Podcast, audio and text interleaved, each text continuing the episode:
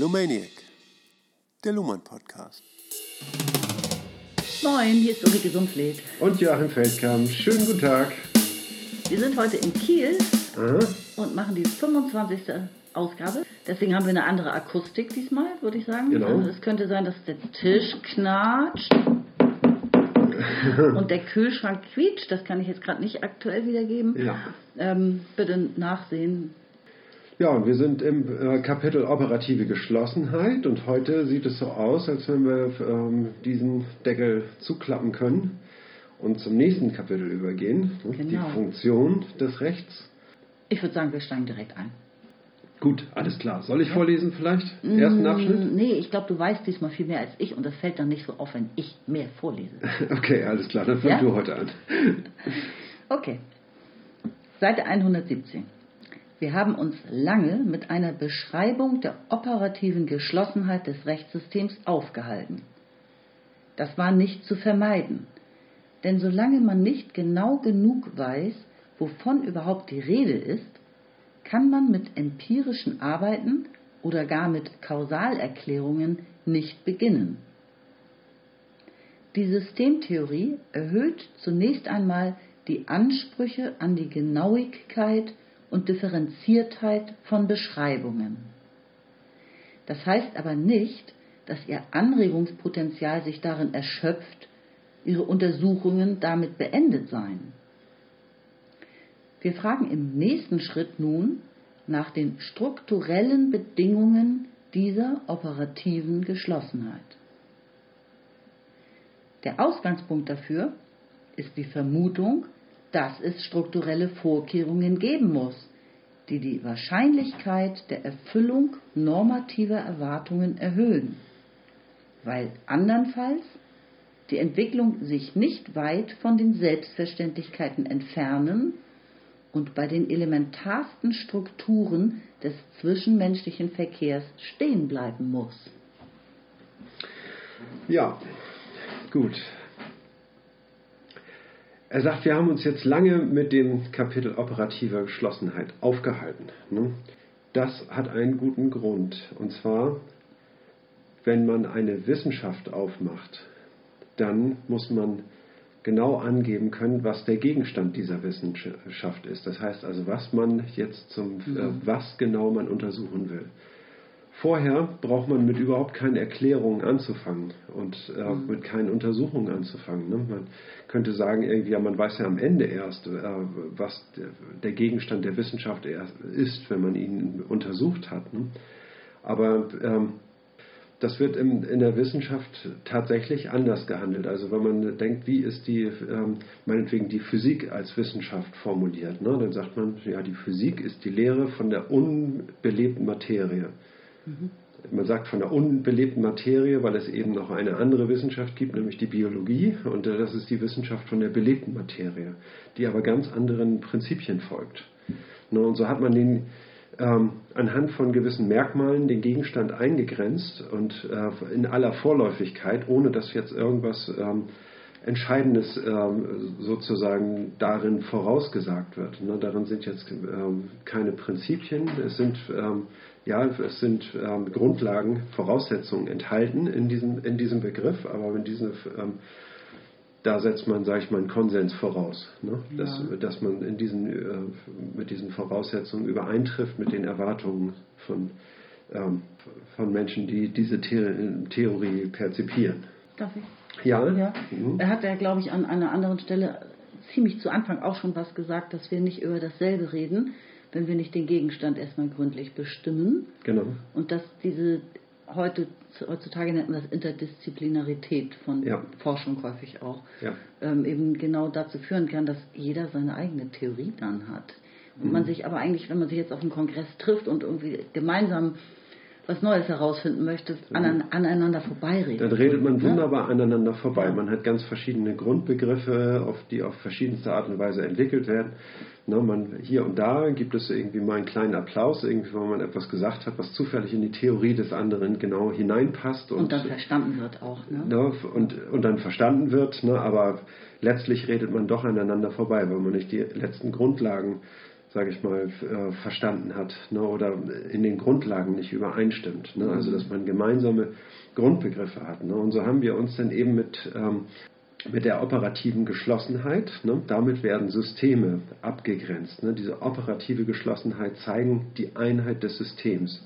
Das haben wir am Begriff der Rechtsgeltung einmal ähm, äh, haben wir ein, ein Kriterium, mit dem man die Einheit des Rechtssystems nachweisen kann. Und wir haben zum anderen das Gleichheitsprinzip noch ähm, untersucht, mit dem man auch die Einheit des Systems zeigen kann. Und ähm, die operative Geschlossenheit haben wir ähm, als systemtheoretischen Grundbegriff eingeführt, ähm, der das eben leisten soll, damit den Gegenstand auch theoriefähig macht, ne, so dass man auf mhm. ihn Bezug nehmen kann, weil darin ist eben enthalten der, bereits der Bezug auf die Kommunikation und, ähm, und die ganzen systemtheoretischen ähm, Grundbegriffe, die wir jetzt in Anschlag bringen hier in dieser Theorie mhm. und im Folgenden. Ne. Und jetzt, erst nachdem wir das gemacht haben, können wir anfangen, empirisch zu beobachten mhm. und können anfangen, ähm, Kausalerklärung, ne? Ursache, das Ursache-Wirkungsprinzip in Anschlag zu bringen, das macht alles überhaupt keinen Sinn, solange wir nicht irgendwie einen einheitlichen Gegenstand haben. Mhm. Und man kann, also die ganze Qual ist ja auch zum Glück äh, so, also es hat sich gelohnt, weil diese operative Geschlossenheit ja ein Prinzip ist, was man auch auf andere Funktionssysteme übertragen kann, auf andere soziale mhm. Systeme. Mhm. Also insofern hat man das jetzt nicht nur 24 ähm, Sitzungen lang auf sich genommen, um einmal ein bisschen ja. mehr über das Recht zu verstehen, sondern man hat sehr viel mehr verstanden über die Funktionsweise überhaupt von Systemen, sozialen Systemen ja, in der genau. Gesellschaft. Genau. Das genau. ist also übertragbar. Natürlich gibt es die Rechtsgeltung nicht im Wirtschaftssystem, sondern das sind dann andere Symbole für die Einheit des jeweiligen Systems. Aber das Prinzip ist ja dadurch klar geworden. Ja. Und ich glaube, man konnte auch gut sehen, ähm, wie, wie notwendig es leider dann ist, es so gründlich zu untersuchen, um da auf den Kern zu kommen. Ja. Um das wirklich in der Tiefe zu verstehen. Genau. Was hat er bisher geleistet? Genau, und das, haben, das heißt also, es wird ähm, auch ein Haufen Theorie ähm, mitgebracht von der Systemtheorie. Denn alles im Rechtssystem wird ja kommuniziert. Ne? Und jetzt geht es nicht nur um die Frage der äh, spezifisch rechtlichen Kommunikation, sondern da kommuniziert wird, kommen natürlich die ganzen theoretischen Erkenntnisse, die für Kommunikation im Allgemeinen gelten, auch mit herein und äh, werden, sage ich mal, zu einem festen Bestandteil äh, auch des Rechtssystems. Mhm. Ne? Das heißt also Strukturen, an denen auch das Rechtssystem nicht vorbeidenken kann, ne? ohne äh, sich da, wie soll man sagen, in die Irre zu begeben. Mhm. Mhm. Also dahin kommen wir jetzt. Ich wollte noch, genau. ein, hast du eigentlich die Fußnote gesehen? Die Fußnote 147 geht dann nochmal auf die häufig zu hörende Klage ein über ja. den Abstraktionsgrad der Systemtheorie mhm. und sagt nochmal, das ist unangebracht und dann kommt die Rechtfertigung, denn die sogenannten empirischen Forschungen abstrahieren schon aus methodischen Gründen sehr viel stärker, Komma, sie wissen es nur nicht. ja. Also das, da, mhm. manchmal teilt er doch ganz schön aus, finde ich. Ne? Also ich meine, ich weiß ja. nicht, ob ich es richtig verstehe, sie abstrahieren sehr viel stärker.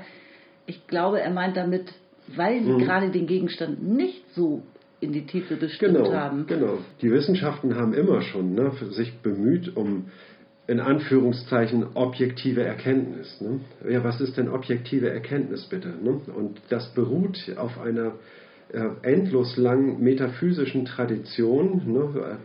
und mhm. äh, kulminiert, sage ich mal, in einem transzendentalen Subjekt, was äh, formkonstruiert ist, ne, um damit es äh, der Erkenntnis gerecht werden kann. Ne? Aber letztlich ist das irgendwie ein, ein riesiges Implikat an, an Theorie. Ne? Äh, da, mit dem will man sich allerdings voraussetzungslos halten. Man will ja nur objektiv erkennen. Ne? Und damit mhm. man sich zurückhält, glaubt man, dass man dieses äh, Theoriemodell braucht, es aber irgendwie unter der Decke halten kann. Ne? Und, und ganz neutral auf den Gegenstand zugehen, mhm. ne? ohne jetzt etwas beizumischen, etwas Subjektives. Ne?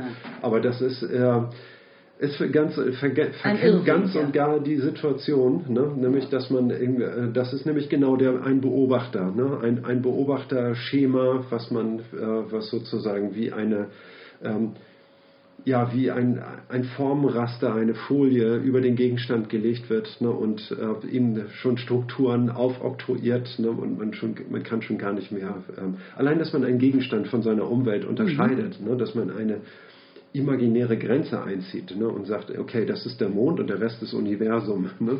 Das ist schon eine, wie soll man sagen, ein harter Eingriff in die Natur, dass man den Mond jetzt als gesondert ja. irgendwie und unabhängig vom Universum betrachtet. Irgendwie, naja, ist eine ganz klare Differenz und äh, beeinflusst natürlich nachträglich äh, unwahrscheinlich unsere, äh, unsere Erkenntnis. Das ist Distinction and Indication. Ne? Das ist Distinction and Indication. Ja. Das machen die anderen, ne? sie wissen es noch nicht. Ne? Das soll das genau heißen. Ja. Ne? Und also, insofern immer so, die Fußnoten, da ist häufig so ein kleiner ironischer Austeiler. Ja. Das finde ich immer ganz nett. Ja. Und Aber er sagte, er sagte eben auch, ne, dass wir kommen irgendwie mit Begriffen da rein. Ne? Also die Systemtheorie legt sich, sage ich mal, auf den Gegenstand oder über den Gegenstand drüber ne, und sagt irgendwie, ne, das sind sind schon relativ starke Voraussetzungen mhm. und ein relativ hohes Abstraktionsniveau, was vorab eingefordert wird, ne, wenn wir uns auf diese Betrachtung einlassen. Ne. Ja. Das ist richtig. Ne. Er sagt nur irgendwie, die anderen machen es noch stärker.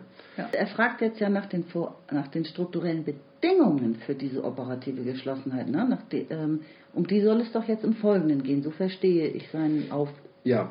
hier. Er sagte, wir, äh, wir fragen im nächsten Schritt, nun nach den strukturellen Bedingungen dieser operativen Geschlossenheit. Was ist Ausgangsvoraussetzung? Ne? Also Sie haben die operative Geschlossenheit beschrieben, mhm. erkannt, mhm. Ja, seziert sozusagen, aber es gibt ja auch noch Bedingungen dafür, dass es dazu überhaupt kommen kann oder kommen konnte. Man kann auch in die Geschichte gehen, ja. dass, dass, äh, dass operative Geschlossenheit stattfinden kann. Ja. Sagen wir mal so. Ja? Was sind die strukturellen Bedingungen? Genau. Und das wird jetzt die nächste Untersuchung werden. Wie ne? präformiert, sag ich mal, diese Bedingungen nach operativ, von operativer Geschlossenheit die Kommunikation über Recht ne, und, mhm. Äh, und letztlich eben auch unsere, ja, unsere Erkenntnis. Genau. Ja. Also ich meine, wir sehen ja jetzt, wenn wir weiterlesen, welche Bedingungen er für am, am wichtigsten hält. Mhm. Genau, der Ausgangspunkt ist eine Vermutung. Ne? Die Vermutung ja. ist, es gibt strukturelle Vorkehrungen, mhm. ne, die die Wahrscheinlichkeit erhöhen, dass diese normativen Erwartungen erfüllt werden. Die, die an das Recht, an das Recht, an die genau. Existenz eines Rechts, ja, an die Autopoesis eines Rechts, dass, ja. dass das Recht funktioniert, ja. Ja, gestellt werden. Weil alles andere, wenn es die nicht gäbe, dann würde die Evolution stehen bleiben. So verstehe ich das. Dann könnten wir auch nicht von einem Rechtssystem sprechen, weil es dann schlicht und ergreifend nicht empirisch beobachtbar wird, wenn das Recht nicht irgendeine Wirkung hätte. Mhm. Ne? Und wir müssen eben zeigen, ne, das Recht kann nur eine Funktion für die Gesellschaft haben, ne, wenn es ähm, Änderungen nach sich zieht, mit sich bringt. Mhm. Sich entwickelt, sich entwickelt. Die, die Wahrscheinlichkeit der Erfüllung, na, also das ist ein ganz gängiger Sprachgebrauch. Ne? Die Systemtheorie hebt ab von, der, von einer gewissen Unwahrscheinlichkeit. Stimmt, ne? ja. Die Unwahrscheinlichkeit, das heißt also, wir zeigen die Produkte der Evolution, ne, zeigen irgendwie, äh, es gibt äh, Produkte der Evolution, die sind, äh, wie soll man sagen, auf gewisse Weise elaboriert, und zwar in einer Art und Weise, dass sich alle, die das, diesen Gegenstand angemessen beobachten, äh, sagen, irgendwie, sowas kann nicht durch Zufall entstanden sein, irgendwie durch mhm. einfaches Durchmischen der Elemente irgendwie und äh, als ja. so ein Würfelresultat irgendwie, ne, das muss irgendwie etwas geben, was ähm, was da nachgeholfen hat, dass dieses, äh, dass solch ein Gegenstand wie den, den wir hier vorfinden, äh, real ist irgendwie ne, und mhm. beobachtbar ist. Ne. Es muss Dinge geben, die da nachgeholfen haben. Ne. Und die Produkte der Re Evolution, eben, ne, wenn wir uns so ein Vögelchen betrachten, so ein Kolibri, irgendwie, ne, der einen perfekt geformten Schnabel besitzt, das kann kein Zufall sein, das ist Gottes Schöpfung. Mhm. Ne. Das war ein ehemaliger Erklärungsansatz. Ne.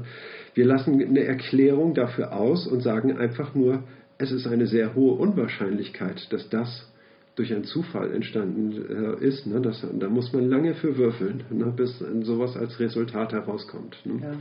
Und, äh, und das ist eben, das meinen wir genau mit Unwahrscheinlichkeit. Und wir sagen irgendwie, wenn wir vor dem Rechtssystem stehen, wir erwarten eine Wahrscheinlichkeit der Erfüllung normativer mhm. Erwartung das ist das, was man dann als Rechtssystem beobachten kann, als ein evolutionäres Produkt, sag ich mal, einer, einer mhm. gewissen Entwicklung. Die Erhöhung von Wahrscheinlichkeit. Die Erhöhung ne? von Wahrscheinlichkeit. Durch Kommunikation, durch erfolgversprechende Kommunikation. Durch erfolgreiche ja. Kommunikation, die dahin geführt hat. Ne? Ja. Und dann, Das ist äh, erstaunlich so. Ne? Und wie ist es dazu gekommen? Was sind die Strukturen, ne, die dann, äh, die entstehen müssen, damit diese Art der Kommunikation wahrscheinlich wird? Ja, jetzt haben wir aber genug neugierig gemacht. Ja. Jetzt können wir mal umschlagen auf 118. Genau. Jetzt lese ich vor. Auf Seite 118 ganz oben. Wir begnügen uns mit der Erörterung von zwei verschiedenen Bedingungen, die im Laufe der Rechtsevolution ineinandergreifen mit sehr verschiedenen, historisch und kulturell variierenden Formen der Kombination. Einmal muss das, was das Recht fordert, hinreichend spezifiziert sein, so dass ein Wiederaufgreifen, ein Wiederholen, eine kondensierende und konfirmierende Expansion möglich wird. Zum anderen muss das Recht hinreichende Aussicht auf Durchsetzung haben, weil man andernfalls sich schließlich doch lernend den Fakten beugt.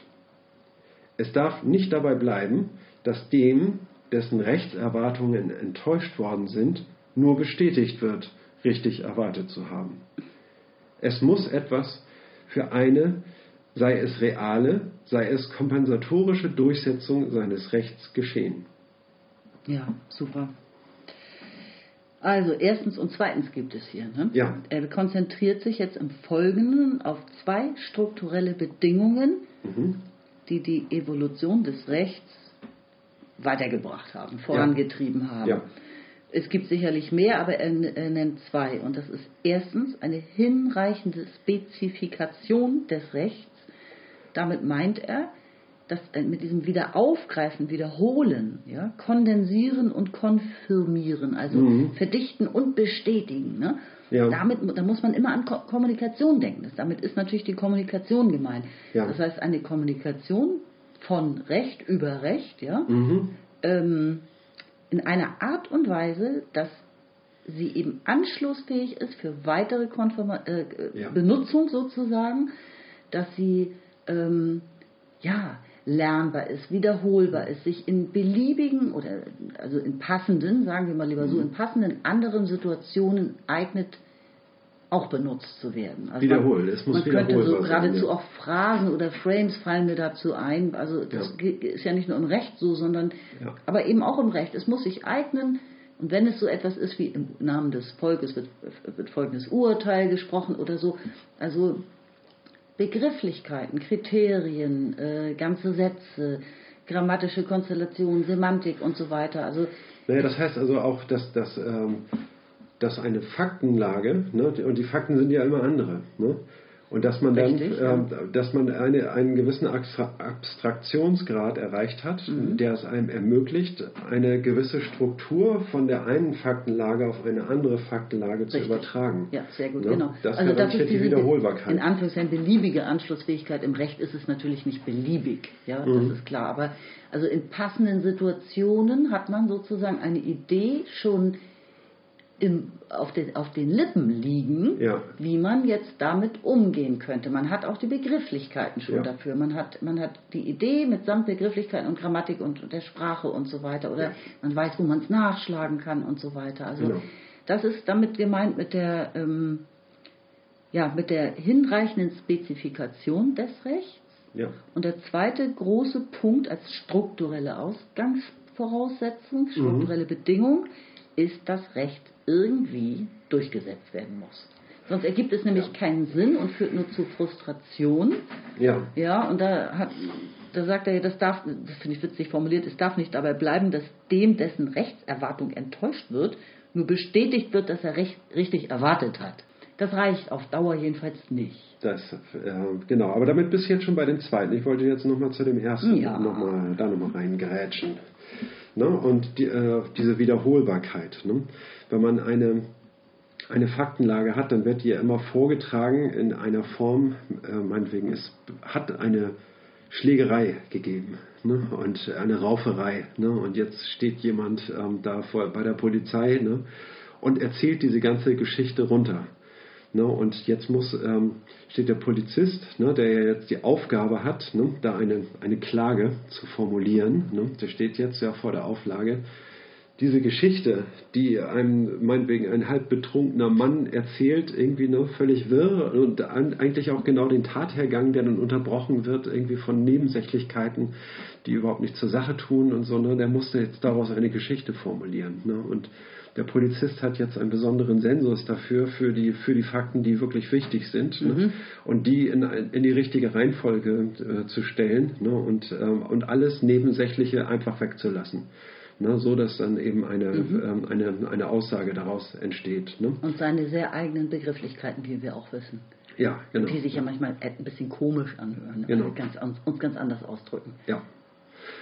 Genau, ne? und das ist jetzt die ähm, äh, ja, da, da, sieht man genau eigentlich, wo die wiederholbaren Strukturen zugreifen. Mhm. Nämlich indem sie greifen in diese selektiv in diese Geschichte hinein und holen sich die Fakten heraus, eben, äh, die wichtig sind. Ne? Und die sind dann ähm, eben, das sind eben genau diese Strukturen, die eben dann auch wiederholbar sind, mhm, ne? weil genau. sie dann in, in, diesem und jenem Fall äh, greifen und einen Tatbestand ähm, eben überhaupt erst aktenkundig werden lassen. Mhm. Also die Redundanz, die Anschlussfähigkeit an andere Situationen ist eigentlich die absolute Top-Voraussetzung für Erfolg, wenn man so will, ja. wenn man so will, für ein System oder auch für die, die einzelne Person, die etwas anwenden möchte, ja, also ja. die also als Person oder als Unternehmen und Erfolg haben möchte dass es anschlussfähig ist. Ja. Ne? Übertragbar ist auf andere Situationen. Mhm. Das ist so ein, eine Art Geheimnis, könnte man fast sagen, der erfolgreichen Kommunikation. Ja.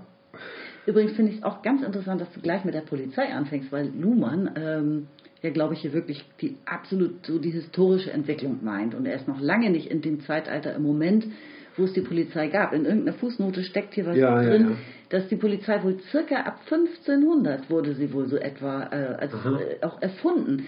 Und zwar zunächst auch als ähm, notwendiges oder sinnvolles Instrumentarium genau für den rechtsleeren Raum, ja. wo man sich eher nicht auf Recht, einfach bereits vorhandenes Recht berufen konnte. Ja. Äh, dafür wurde denn die Polizei, also um vielleicht tatsächlich Schläger, Wirtshausschlägereien zu regeln, ja, zum Beispiel. Ja.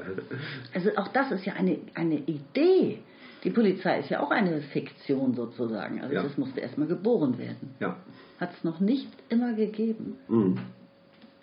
Ja, interessant. Äh, Habe ich auch noch nie drüber nachgedacht, wann, seit wann es eigentlich Polizei geht. Ähm, gut, das war, war die erste Sache. Also, die, ähm, also die, äh, das Wiederaufgreifen und Wiederholen von Strukturen, das ist das eine äh, wichtige Moment. Ne? Also damit eine kondensierende und konfirmierende Expansion möglich wird. Kondensieren heißt irgendwie, also das ist... Ähm, dass sich ähm, verdichten. Hm, verdichten, genau. Ne? Das heißt also eigentlich, man kennt es aus der Physik, ne? es kommen für etwas Gasförmiges kondensiert an der, an der Scheibe und wird zu einer Flüssigkeit, wird, wird zu einem Tropfen. Ne?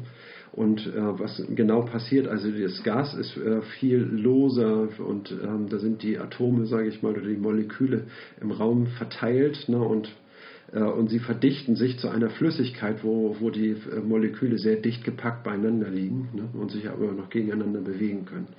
Und Konfirmation kennen wir ja auch, wenn wir evangelisch sind. Das heißt stärken. Ne? Bestätigen. Bestätigen, Eine stärken. Bestätigung ja. auch nochmal. Ne? Also beides verdichten und bestätigen. Ja. Ne? des Sinns.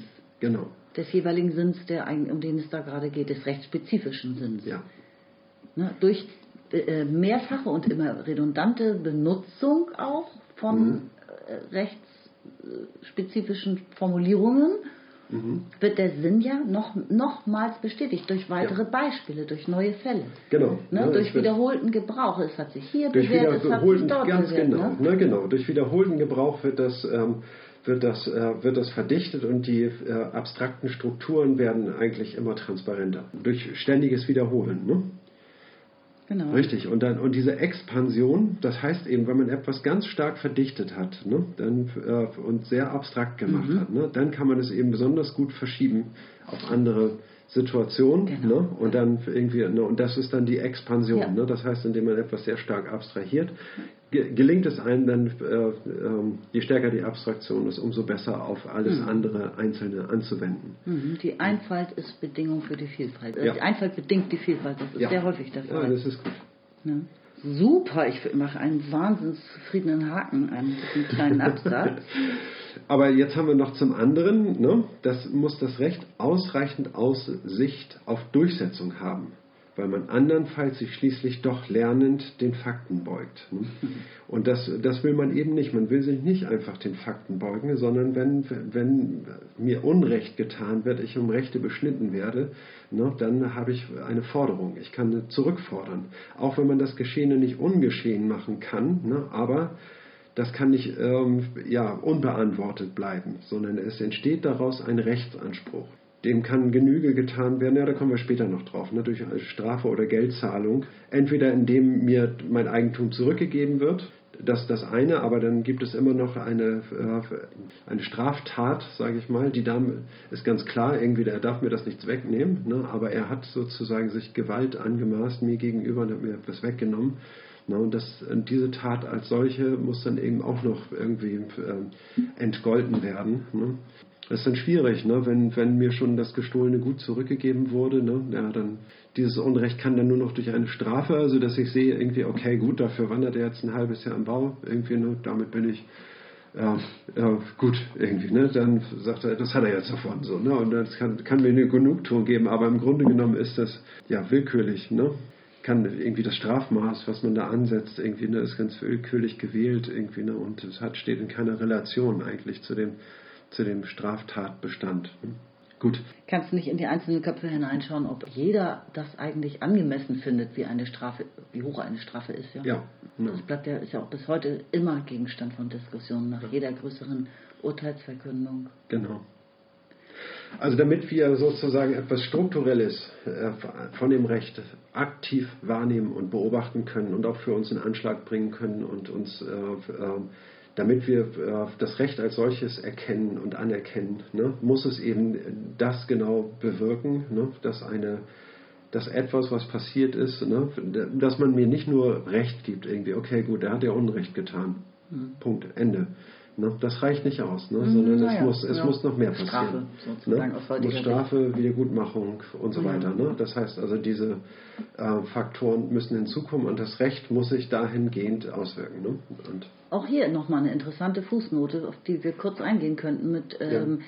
zur Religion. Ne? Mhm. Er, er, schreibt hier, dass ähm, es sah eine Zeit lang so aus, dass die Religion ähm, sich genau das Problem eingehandelt hat, ähm, Leid, Unrecht, Unglück ja, ähm, auf sich zu laden und das mit, mit Gott zu erklären und die Menschen in, in, in, in ihr Schicksal so hineinzuwiegeln, dass sie das eben ertragen und erdulden müssen und die höhere Gerechtigkeit gibt es dann eben erst nach dem Tod. Ich glaube, da greifst du schon so ein bisschen voraus. Nee, ne? das ist die Fußnote, die äh, so. hierzu angebracht ist. Oh, Entschuldigung. Er sagt ja, es, es darf nicht dabei bleiben, dass dem, dessen Rechtserwartung enttäuscht wird. Ja. Nur bestätigt, nur bestätigt wird, dass er aber richtig gelegen hat, ja, ja. sozusagen, ja. Genau. Und dazu schreibt er in der Fußnote 149, diese Funktion der bloßen Bestätigung übernimmt in gewissen Hinsichten die Religion, die sich damit die Probleme der Erklärung von Leid, Unrecht und Unglück einhandelt, das erklären zu müssen. Ja? ja? Das kann man nicht erklären. Also die Religion hat es mit, Gott hat es so gewollt, nimm es demütig hin erklärt. Und dann sagt er, in gewisser Weise scheint sich die Religion am Punkte genau dieses Ungenügens der Rechtsdurchsetzung zu kristallisieren. Mhm, mh. ja, also die Rechtsdurchsetzung ist ungenügend. Indem sie im Verein mit neuartigen Moralvorstellungen Erwartungen stimuliert, die rechtlich aber ohne Sanktion bleiben müssen. Genau.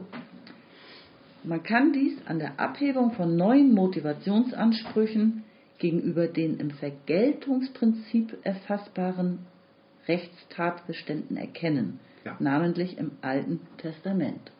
Genau. Auge das, um Auge, Zahn um Zahn. So ist es. Ne? Auge um Auge, Zahn um Zahn, das ist das äh, in der, äh, was im Alten Testament gelehrt wird. Ne? Dass darin eine, äh, eine Gerechtigkeit zu finden ist. Ne? Wenn mir jemand ein Auge ausschlägt, irgendwie, ne, dann habe ich das Recht, ihm auch ein Auge auszuschlagen. Ne? Vergeltung ne? zu üben. Vergel Rache. Vergeltung Rache, ne? zu üben, mich äh, zu rächen. Ne? Ja. Nach der neueren äh, christlichen Lehre ist es eben so, dass, äh, dass diese äh, Vergeltungsprinzipien eigentlich einen Haufen negativer Wirkungen hat, die man nicht haben will. Familienfehde, wo man nicht mehr weiß, wer angefangen hat. Mhm. Ne? Das ist ja ganz entscheidend, damit man feststellen kann, was eine Vergeltungsmaßnahme oder was eine neue Straftat ist. diese äh, Vergeltung, die fällt dann gerne mal auch ein bisschen größer aus als die, ähm, als die ursprüngliche Tat. Ne? Und damit werden die Familienfehde richtig. angeheizt und hochgeheizt. Ähm, es entsteht eine Situation daraus, irgendwie, die nicht mehr äh, beruhigt werden kann. Hm? Heißt das, das Recht hat sich sogar schon dann durch Jesu ähm, ausdifferenziert, wenn er dann gesagt hat, wenn du geschlagen wirst, dann halte die andere Wange auch noch hin, sozusagen. Ist das eine Art rechtliche Ausdifferenzierung schon, ohne dass das im rechtlichen Kontext gesehen wurde? Es wurde nur im religiösen Kontext gesehen. Also ähm, eigentlich ist es so gedacht, ne? wenn, wenn dir jemand auf die linke Wange schlägt, dann darfst du ihn auf die rechte Wange schlagen. Ne? Heißt dann so viel wie, wenn jemand sich an dir versündigt, dann darfst du dich auch an jemand anderem versündigen. Ne? Und das geht eben nicht. Ne? Das heißt, eine, eine Sünde, die man erleiden muss, ne, legitimiert nicht eine Sünde, die man begehen darf. Genau, das ne? hat er praktisch dann, hat sich ja dann durch Jesus geändert. Genau, ne, das heißt also, er, er sagt, eine, eine Sünde kann nicht durch eine weitere Sünde wieder gut gemacht werden. Ne? Das, mhm. ist der, äh, das ist der springende Punkt. Ne? Und wenn du geschlagen wirst, ne, dann nimm dieses Leid auf dich und erdulde es. Ne? Das ist der, äh, und damit zeigst du deine, äh, deine wirkliche Stärke indem du auf diese Rache verzichtest und auf die ähm, mhm. auf göttliche Gerechtigkeit dich verlässt. Ne? Aber das ist eben eine religiöse, wie soll man sagen, Zuschneidung oder Interpretation von der Frage, wie gehe ich um mit Unrecht, mhm. oder? Ja. Und das ist, glaube ich, doch das, was er meint, wenn er sagt, äh, es darf eigentlich nicht dabei bleiben, dass einem nur bestätigt wird, wie Jesus das jetzt machen würde. Du hast richtig erwartet, richtig, ne, so, ne? Ja, ja. sondern es muss doch etwas geben, also aus anderen Gründen als aus religiösen genau, Gründen. Genau, man, man, kann, also wenn ein Recht entstehen soll, ne, dann kann es nicht bei dieser religiösen Forderung bleiben, genau. sondern ähm, wenn das ähm, gesellschaftlich wirklich eine, äh, eine Rolle spielen soll, dann muss es eine, ähm, diese Wieder Wiedergutmachung geben. Aber es darf sie nicht als, als eine Vergeltungsmaßnahme Richtig. geben, ne, genau. sondern als eine in einem gemeinsamen Konsens gefundene. Eine Profession. Es muss professionell ein Urteil gefunden werden, sozusagen. Richtig, ja. Das ist, glaube ich, auch mit dieser, Aus, äh, mit dieser Spezifikation des Rechts auch gemeint. Ja. Es muss spezifiziert werden, dazu gehört dann ja auch die Herausbildung von Ämtern und, ja. und Professionen eben. Aber eigentlich spielen sich Religion ne, und, und Staat hier sehr gut einander in die Hand. Ne? Wenn, wenn man nämlich sagt, irgendwie also sowohl die Religion fordert, ne, dass man nicht ähm, Gewalt anwendet. Gewalt ist äh, sozusagen, wird nicht gewünscht, mhm. dass, das, äh, dass jemand selbst Justiz übt und selber äh, Gewalt anwendet, ne?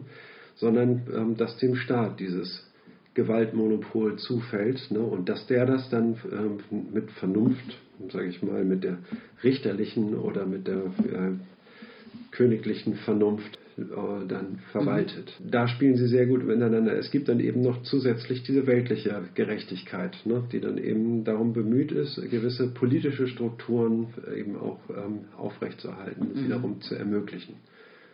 Ja, ne? ich stimme dir völlig zu. Auch mit der Einschränkung, dass es natürlich vor 2000 Jahren noch gar keinen Staat gab. Ne, das mhm. ist ja auch eine moderne Erfindung. Also das hat ja auch noch lange gedauert. Ich würde sagen, wir könnten jetzt den nächsten Absatz machen. Ja, gut.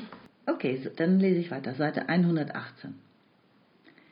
Die Spezifikation von Rechtserwartungen ist in erster Linie eine Frage des Gedächtnisses der Gesellschaft, dann aber mehr und mehr eine Frage der Einschränkung dessen, was als Prämisse künftiger Fallbehandlungen bewahrt werden muss. Sie ist zunächst auf ein Gedächtnis der Lebenden, auf Erinnerung und dann auf schriftliche Aufzeichnung angewiesen. Gedächtnis ist dabei nicht einfach ein Vorrat an vergangenen Tatsachen, sondern in erster Linie eine Organisation des Zugriffs auf Informationen. Diese Organisation, nicht das wirkliche Gewesensein des Vergangenen, entscheidet über die Verwendung in konkreten, jeweils gegenwärtig zu vollziehenden Operationen. Die zeitliche Rekonstruktion mit Hilfe einer Unterscheidung von Gegenwart und Vergangenheit ist nur ein Hilfsmittel und bleibt eine Konstruktion des Gedächtnisses. Das Gedächtnis legitimiert dann sein eigenes Produkt, unter Umständen durch Bezug auf Ursprung, lange Dauer, Bewährung. Aber es kann natürlich auch rein faktisch funktionieren.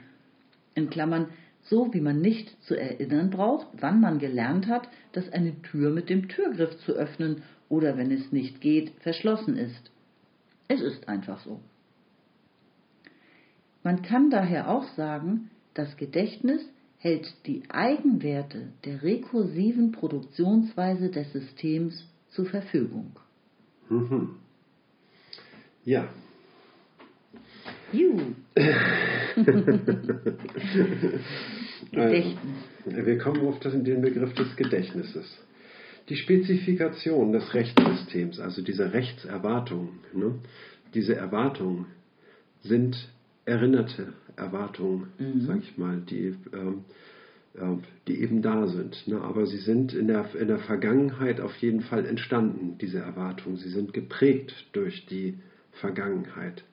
Und zwar geprägt durch ganz bestimmte Erlebnisse, in denen eben genau das geschehen ist. Ne? Das heißt also, dass eine, ähm, eine Rechtserwartung, das und das, äh, dem und dem sind doch vor zwei Jahren auch 50 Euro ähm, gestohlen worden und dann hat man ihn gefasst und er hat dann äh, und dann ne? das heißt mhm. also äh, in Form dieser Erinnerung, ne, dass ein Diebstahl ne, nicht äh, äh, unrechtens ist und dass man dann äh, Recht erwarten kann. Das ist, äh, ist durch Erinnerung, durch Vergangenheit, durch vergangene Fälle äh, präformiert. Mhm. Ne?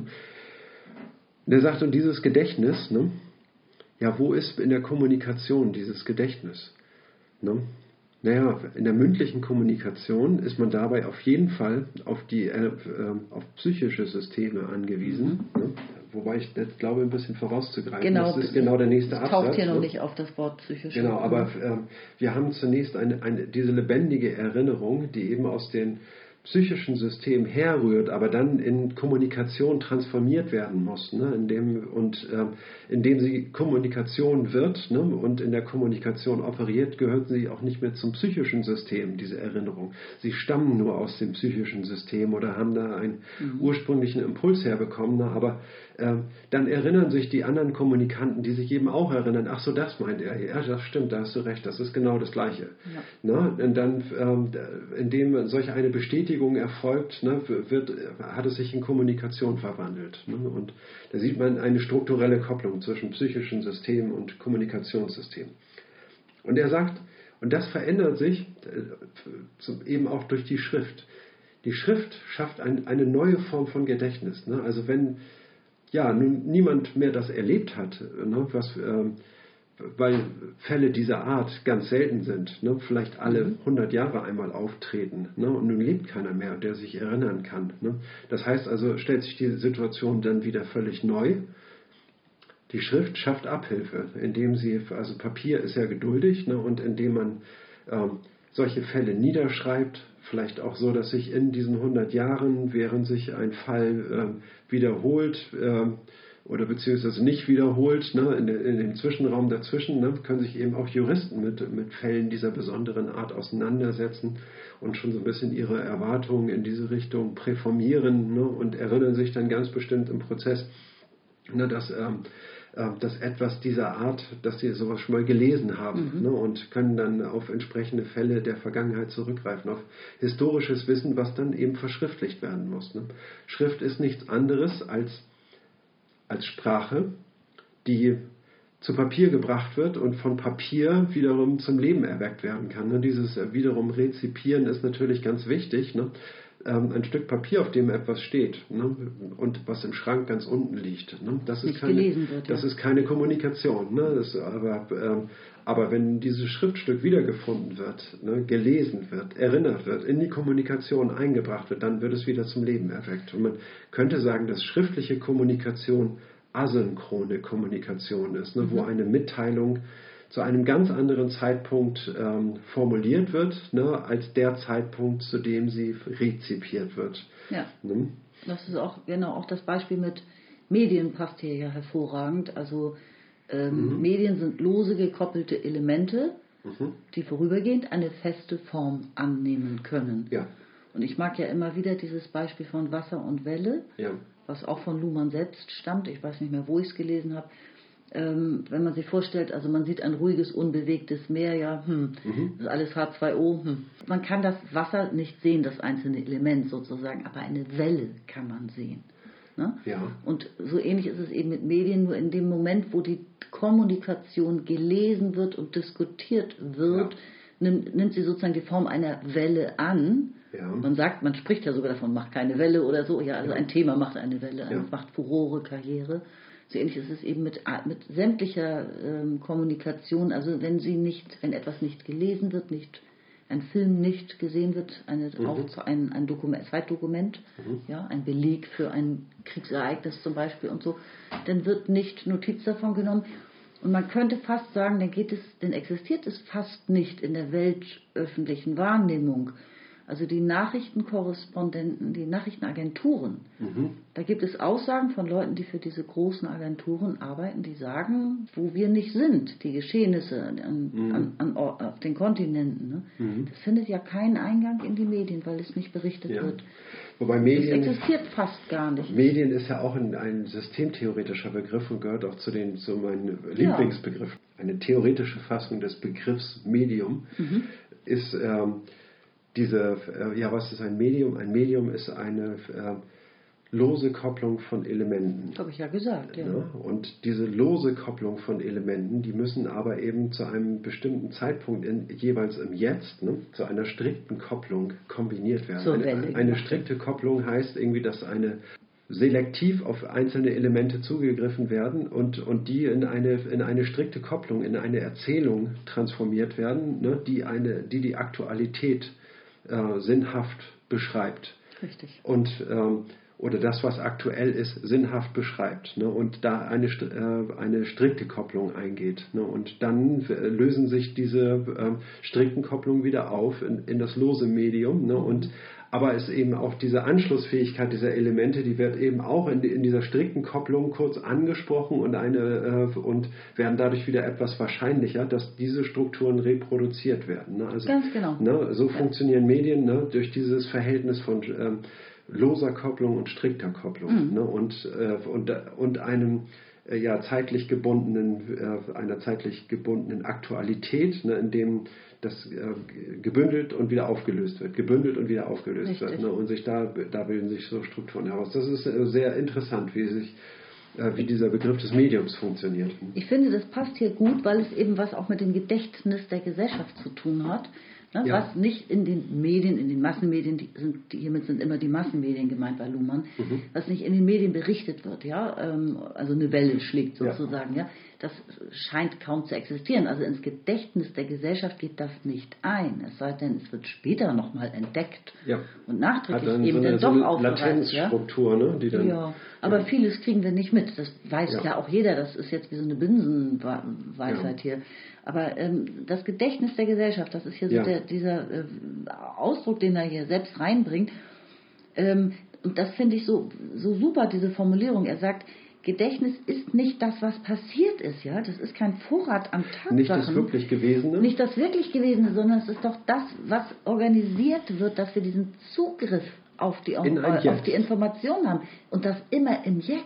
Das immer in der, in der Gegenwart. Das ist ne? das Wichtige. Und immer in der Gegenwart. Ne? Und diese Gegenwart muss dann, ähm, wie soll man sagen, in der Kommunikation von einer Vergangenheit unterschieden werden. Und dann kann man äh, dort in dieser, äh, also indem man diese Konstruktion, sage ich mal, als Grundgerüst hinstellt, kann man dann eine Geschichte erzählen, die damals so ähm, gewesen sei, sage ich mal, ne, mit einem mit einem Konjunktiv, ne, weil es ähm, weil es eben so immer eine, äh, es ist nicht die wirklich passierte Geschichte, die äh, die da erzählt Niemals. wird, ne, sondern es ist eine perspektivierte Geschichte, die dann möglicherweise ein wenig anders erzählt wird als das, was, äh, wie es gewesen und erlebt wurde, ne, weil man eben auch ein Interesse an einem besonderen Aspekt hat. Das heißt nicht gleich, dass man lügt, sondern das heißt, dass man Interesse an einem besonderen Aspekt dieser Geschichte hat und deswegen wird sie etwas anders erzählt, sodass dieser Aspekt eben hervortritt.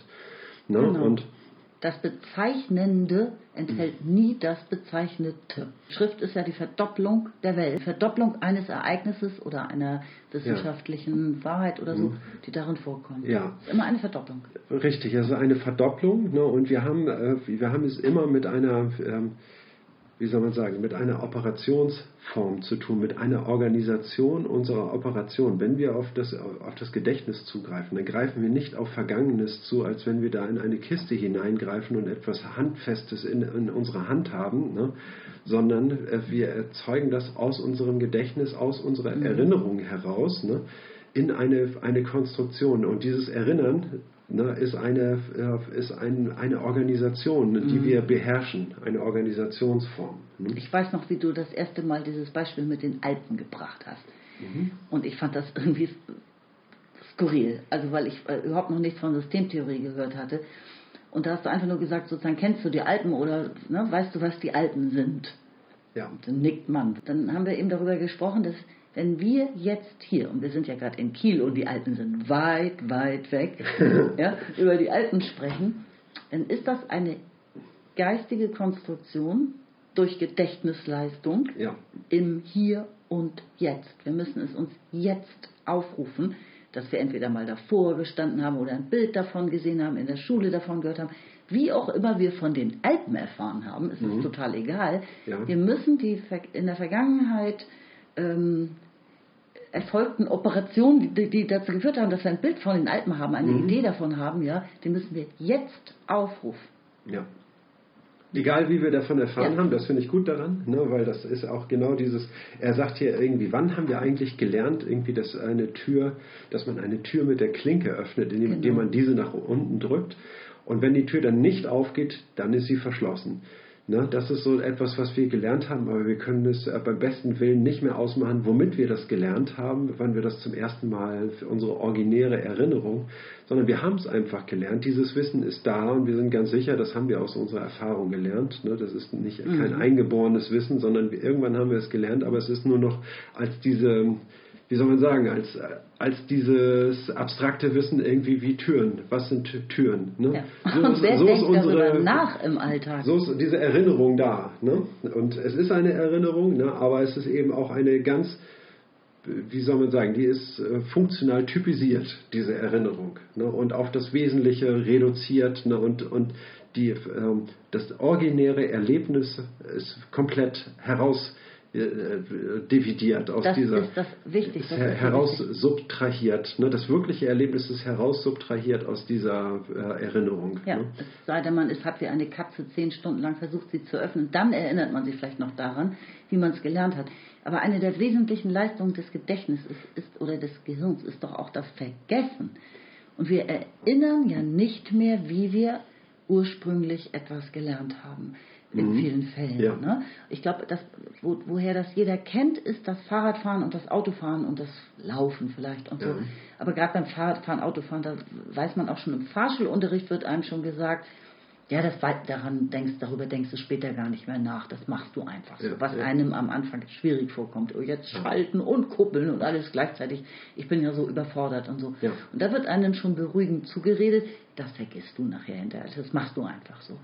Aber Fakt ist, dass wir fast bei allen Dingen schon beim Öffnen der Tür vergessen, wie wir etwas gelernt haben und woher wir unsere Vorstellungen über Begrifflichkeiten, womit sie, welch, mit welchem Sinn wir sie eigentlich füllen. Wir vergessen, wo wir es her haben. Ja. Und das kann auch zu politischen Überzeugungen führen. Also zu, das ja. hat eine enorme Auswirkung auf die ganze Gesellschaft. Ja, das ist gut. Also, also ich meine, wir sprechen jetzt über Psyche und über das Bewusstsein, ne? das ist ganz richtig, aber wir haben in der, er spricht ja auch von Psyche, gleich im nächsten Absatz geht es mit dem psychischen System weiter. Ne? Und ähm, unser Erinner wie unsere Erinnerung strukturiert ist. Und, und das Vergessen ne, ist eine ganz entscheidende Funktion des Bewusstseins. Ne? Genau. Ne? Das Bewusstsein, wir sagen, ich sehe einen Stuhl. Ne? Aber wir vergessen dabei, dass das Bewusstsein eine, eine Großtat dabei vollbringt, nämlich indem es äh, Nervenreize in ein Bild transformiert, irgendwie in eine äh, räumliche Erscheinung, den wir, sage ich mal, für uns konstruieren. Ne? Und etwas anderes als unsere Sinnesreize haben wir dann nicht zur Verfügung. Ne? Unsere Vorstellung macht diesen Raum auf, in dem wir Dinge positionieren können, die wir tatsächlich sehen können. Ne? Und projiziert, sag ich mal, diese ähm, Sinnesreize in diese, in diese räumliche Vorstellung hinein, in der wir eine Welt, in der wir leben, ne, und ist ein, ist ein unwahrscheinlich kreativer Prozess seitens des Bewusstseins Und diese Kreativität wird komplett unterdrückt. Wir sehen diesen Stuhl, so als wenn der Stuhl diese, diese Wahrnehmung erzeugen würde. Das ist gar nicht so. Dabei müsste man Beifall das Bewusstsein, das Bewusstsein, aber müsste man richtig, es müsste die ganze Zeit ein, ein Stadion voll mit 50.000 Leuten jubilieren. tief, fällt tief. Sieht den Stuhl, sieht Stuhl. ja. So schön könnte das also, Leben sein. Und das, Be das Bewusstsein ist ein großer Meister des Vergessens. Es äh, vergisst sich selbst dabei, ganz und gar. Und dadurch wird es eigentlich erst handlungsfähig, indem es nicht äh, alles, was geschieht, irgendwie wahrnehmen und bewerten muss, sondern es funktioniert gerade dadurch, dass es nicht mehr wahrnimmt und bewertet, ne, sondern einfach tut ne, und gewisse Strukturen einfach wiederholt ne, und äh, ohne äh, nach den Voraussetzungen zu fragen. Also es ist ein, ein Meisterwerk. Ich bin tief beeindruckt davon und ich finde es klasse, das so zu knacken und so zu abstrahieren und über sowas mal nachzudenken. Mhm. Ne? Ja, ich würde sagen, dann lese ich weiter auf Seite 119. Jo. Oberster Absatz. Gesellschaften, die nur mündlich kommunizieren können, sind in ihrem Gedächtnis auf psychische Systeme angewiesen, und zwar sowohl auf deren Erinnerungsvermögen als auch auf ihre Fähigkeit, Erinnertes, das andere gar nicht erlebt oder vergessen haben, plausibel zu kommunizieren. Lebensalter nimmt Autorität in Anspruch. Dass dies zu erheblichen Fluktuationen der Normvorstellungen und zu ihrer Anpassung an neue Sachlagen führt, ist bekannt. Die dabei zu erwartende Unsicherheit ist gleichwohl nicht sehr hoch, weil der Spielraum, der durch Normierungen gestaltet werden kann, nicht sehr groß ist vor Erfindung der Schrift war man auf mündliche, mündliche Kommunikation und dann auf Erinnerung angewiesen. Ja. Die das, mündlich reproduziert für den Geschichtenerzähler. Ne? Ja, und das Gedächtnis ähm, und die psychischen Systeme mhm. haben die Hauptrolle gespielt. Mhm. Und man konnte sich eben auf nichts berufen, was schriftlich fixiert war und es später zu einem anderen Zeitpunkt hervorrufen, ja. wieder hervorholen und darauf eingehen, also anschließen in der Kommunikation. Und äh, ja, er bringt hier Beispiele, andere haben etwas vielleicht gar nicht miterlebt oder sie haben es vergessen. Ne? Also wenn, mhm. wenn es dann erinnert werden soll, dann hängt es wirklich von der Person ab. Jetzt muss ich mal das Wort Person ja. und Menschen hier reinbringen, was bei Luhmann ja ungewöhnlich ist. Aber es hängt dann von der Person ab, wie sie sich, ob sie sich erinnert und wie, wie ihre Formulierungsfähigkeiten eigentlich sind. Ja. Ne? Nun stellt man sich die, die ganze Bandbreite charakterlicher Ausprägungen vor. Genau, ne? ja. Also da gibt es den einen irgendwie, ne, der ist irgendwie ganz ordentlich und ganz sachlich. Und dann haben wir irgendwie den notorischen Lügner, irgendwie der äh, dauernd alles so hindreht, irgendwie wie er das gerade haben möchte. Ne? Und wir haben den Spaßvogel, der dann alles ins Lustige zieht. Ja. Typen, äh, Archetypen sozusagen, genau. archetypische genau.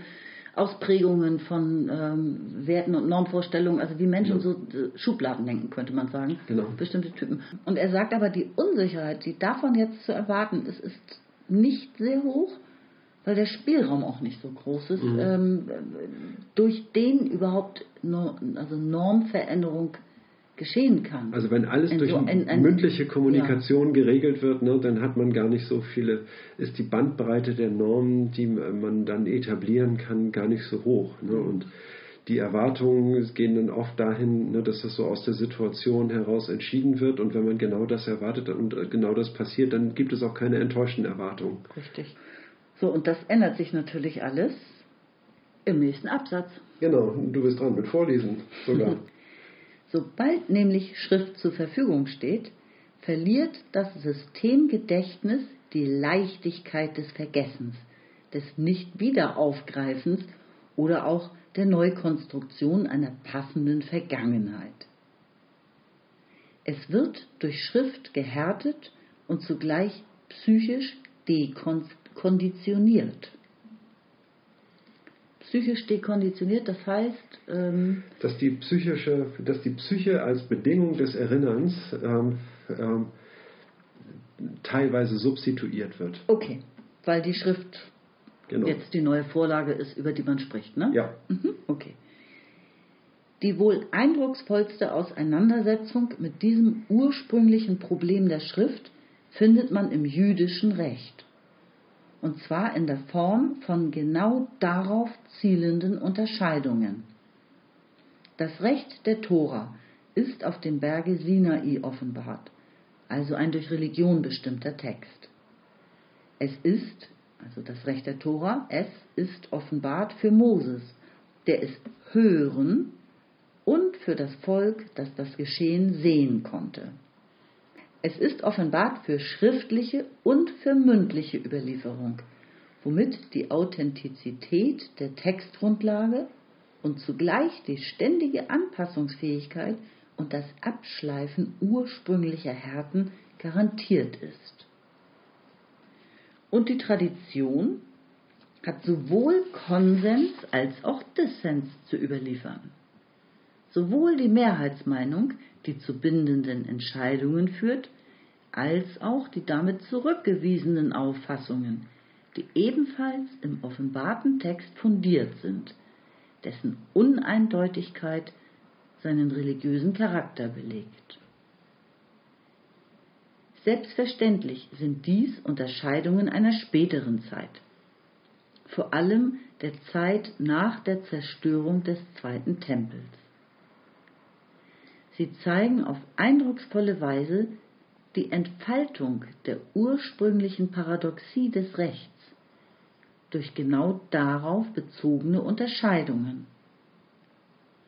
Und wenn man die mehrtausendjährige Tradition, die letztlich ohne Staat auskommen musste, als empirischen Beleg nehmen darf, dann zeigt sie, dass hier tatsächlich eine unter Sonderbedingungen stabile Problemlösung gefunden worden ist. Aber jeder Versuch, sich darauf einzustellen, verstrickt in das Paradox und damit in die Freiheit, sich problemlösend zu verhalten, konsentierend oder dissentierend. Dass es unter diesen Umständen gerade jüdischen Autoren leichter fällt als anderen, die das Recht einsetzende Paradoxie anzuerkennen, wird deshalb nicht überraschen. Ja. Die Schrift, ne? das neue Erinnerungsvermögen. Ne? Das heißt also, man ist nicht mehr auf das psychische System angewiesen, das erinnert, sondern man kann eine Erzählung nachlesen. Mhm. Und zwar von einem Autor, der möglicherweise schon lange, vor vielen Generationen gestorben ist. Und da kommt er auf, die, äh, auf das Judentum zu sprechen. Und Mose, der hat ja die, ähm, das Volk ähm, Israel aus Ägypten, aus der Sklaverei herausgeführt in das ähm, gelobte Land nach mhm. Israel. Hm? Ich muss das alles aus meiner kind, aus meinem Kinderbibelwissen reproduzieren. Sorry. Immerhin hast du ein Kinderbibelwissen. Ja. ich bin ja auch Pastorensohn. Ne? Da genau. gehörte die Kinderbibel mhm. wirklich zum Standardrepertoire. Ja, auf jeden Fall ähm, hat Mose das Volk Israel äh, äh, geführt in das gelobte Land und dabei sind sie dann an den Berg Sinai vorbeigegangen. Das sind jetzt Gründungsakte, sage ich mal, der jüdischen Zivilisation oder der, der jüdischen Kultur. Und ähm, dann ist Mose auf diesen Berg gestiegen und hat das Volk unten gelassen und dann ist ihm oben auf dem Berg Sinai Gott erschienen und hat ihm die zehn Gebote ja, diktiert. Auf jeden Fall ist, äh, ist Gott erschienen und hat Mose diese zehn Gebote gegeben. Von Gottes, von Gottes Hand, äh, äh, sage ich mal, niedergeschrieben. Und gleich in, in Stein gemeißelt, ne? Gleich in Stein gemeißelt. Ne? Also in der Kinderbibel war auf jeden Fall ein Bild, da hat Mose irgendwie, als er zurückkam, irgendwie eine Steintafel in der Hand geile Effekte für so einen Hollywood-Film. Wie immer das geschehen ist. Ja. Wie immer das geschehen ist. Nein, in der Bibel war auch ein Bild irgendwie wie Gottes Hand, sag ich mal, das in diesen Steinen gemeißelt hat. Das kann mich auch noch erinnern. Also Mose musste das nicht selber äh, als Diktat entgegennehmen, sondern, sondern mit Rechtschreibfehler. Auf jeden, auf jeden Fall waren diese äh, Gesetze jetzt verschriftlicht. Ne? Ja. Verschriftlicht in, in Wort, Laut, äh, immer gleich und ähm, aber eben immer interpretationsbedürftig, sage ich mal. Mhm. Ne? Dann äh, ist es nicht immer klar, was mit welchem Begriff genau gemeint ist und wie sich diese Begriffe vielleicht noch interpretieren lassen. Ne? Da ist mhm. eine gewisse Paradoxie ist daran, also wenn es genau festgehalten ist in der Schrift irgendwie, ne, dann dürfte es auch diesen Interpretationsspielraum eigentlich nicht geben. Das verstrickt in eine gewisse Paradoxie. Ne? Okay.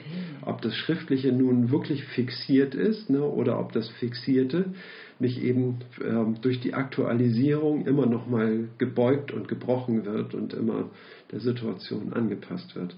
Diese, ähm, das Schriftliche muss interpretiert werden und darin besteht die Beugungsgefahr.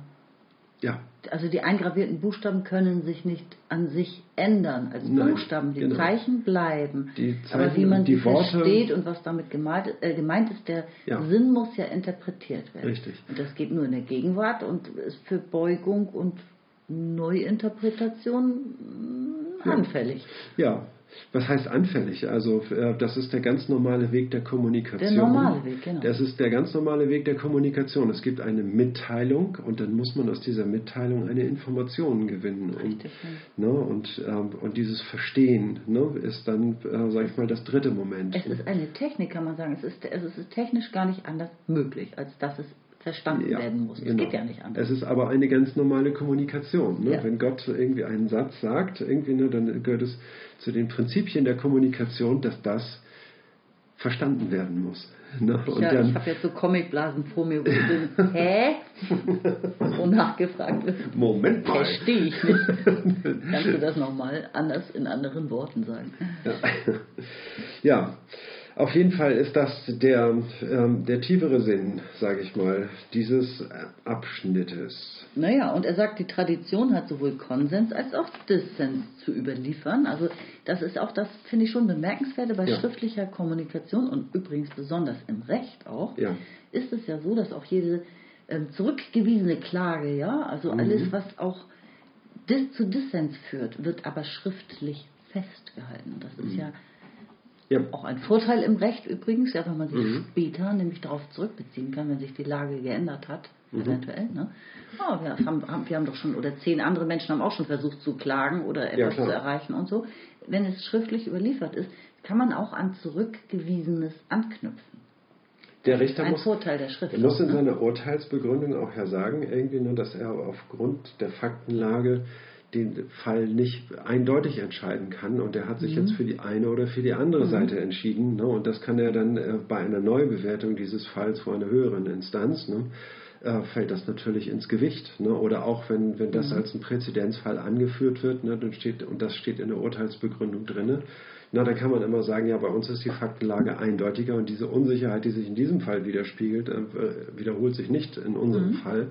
Ne? Also muss diese Unsicherheitslage auch festgehalten werden. Genau, ne? und daraus kann man Dieser einiges ziehen, auch für die ja. politische Praxis. Weil es kann sich unter Umständen sogar lohnen, etwas einzuklagen, was gar nicht wirklich erfolgversprechend ist. Aber du mhm. hast sozusagen deine Begründungen schriftlich fest ja. manifestiert an irgendeiner Stelle, ja. Und das ja. Ist, ist, dann sozusagen historisch geworden. Es ja. geht dann ins System ein. Das heißt, du hast eine Grundlage geschaffen, eine Vorarbeit mhm. für vielleicht spätere Chancen. Mhm. Also das hat die Tradition, musste immer Konsens und Dissens überliefern und eben interpretieren, ja. Und er sagt selbstverständlich sind es Unterscheidungen einer späteren Zeit, ne? vor allem nach der Zeit der Zerstörung des zweiten Tempels 70 nach Christus, habe ich vorhin nachgesehen, da ist mhm. Jerusalem erobert worden von den Römern und dabei ist der Tempel erneut zerstört worden, nachdem, nachdem er 580 vor Christus bereits von den Neubabyloniern einmal zerstört worden ist, ist er dann ähm, 70 nach Christus ein weiteres Mal. Er ist mhm. wieder aufgebaut worden. 60 Jahre später hat dann 500 Jahre lang ähm, sag ich mal, so weiter existiert, nach einer ganz bestimmten Bauform und so und, ähm, und an ganz bestimmte Riten äh, gebunden auch, ne, dieser Raum, ne, und hat eine hohe Bedeutung für die Tradition. Aber nach der zweiten Zerstörung dieses Tempels äh, gab es scheinbar eine neue, äh, eine Neuformierung in der jüdischen Religion, ne, die auch eben zu einem neuen Rechtsbegriff geführt genau, hat. Genau, das ist ja das Entscheidende. Das ist das Entscheidende. Diese Zerstörung hat so eine, was auch immer ausgelöst, ja, also ja. eine Veränderung. Also man hat die Geschehnisse oder die Rechtslage, könnte man auch sagen, anders betrachtet dadurch, ne? durch dieses Unrecht, was widerfahren, einem widerfahren ist. Weiß ich nicht, ob das Unrecht da selber, äh, das Unrecht, was den Juden da getan wurde, irgendwie, dass ihre Tempel zerstört worden ist, ob das so eine wichtige Rolle gespielt hat oder ob nicht irgendwie etwas Schicksalhaftes irgendwie auch, dass man darüber nachgedacht hat, jetzt ist schon das zweite Mal, dass mhm. unser Tempel zerstört wird irgendwie, ne? Und äh, trotzdem existiert diese Religion äh, weiter, gibt es nicht mhm. irgendwie, ist nicht das Haus eigentlich nur eine, ähm, sage ich mal, eine, eine Hülle, sage ich mal, die man dem Ganzen gibt. Das Entscheidende sind doch irgendwie die lebenden Menschen darin. Mhm. Ja, und wenn ich jetzt nochmal kurz in den Text gehe, diese, ähm, diese Unterscheidungen sind zu einer späteren Zeit erfolgt, vor allem nach der, nachdem dieser zweite Tempel zerstört wurde. Mhm. Also schreibt Luhmann, sie zeigen auf eindrucksvolle Weise die Entfaltung der ursprünglichen Paradoxie des Rechts durch genau darauf bezogene Unterscheidungen. Da bin ich mir nicht sicher, ob ich es richtig verstanden habe. Das ist damit denn gemeint, nach der Zerstörung des Zweiten Tempels wurde das mhm. Recht eindeutig belegt, belegt auch ja. anders interpretiert. Ja.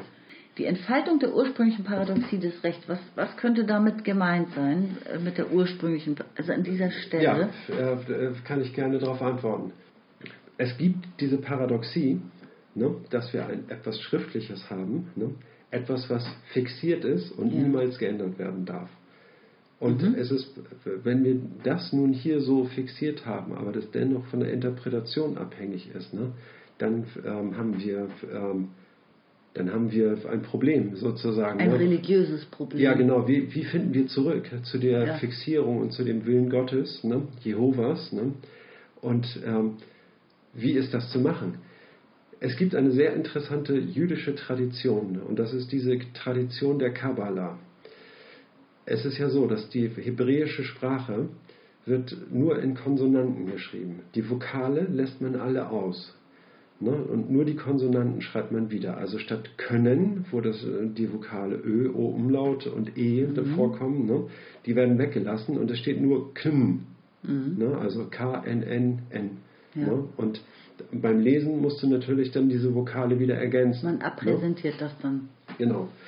So, das führt eben dazu, dass man ein, äh, ein, äh, ein Wort auf mehrfache Art und Weise lesen kann, nämlich indem man andere Vokale ergänzt. Mhm. Ne? Also statt Jehova kannst du auch sagen Jahove oder Jehovo oder Jahaba. Und auf dieser Besonderheit setzt eine Tradition auf, ne, die es eben wo verschiedene Interpreten sich äh, quasi als ein Sport machen, irgendwie Texte verschieden zu interpretieren und ihnen auf diese Art und Weise einen Sinn abzugewinnen ne? mhm.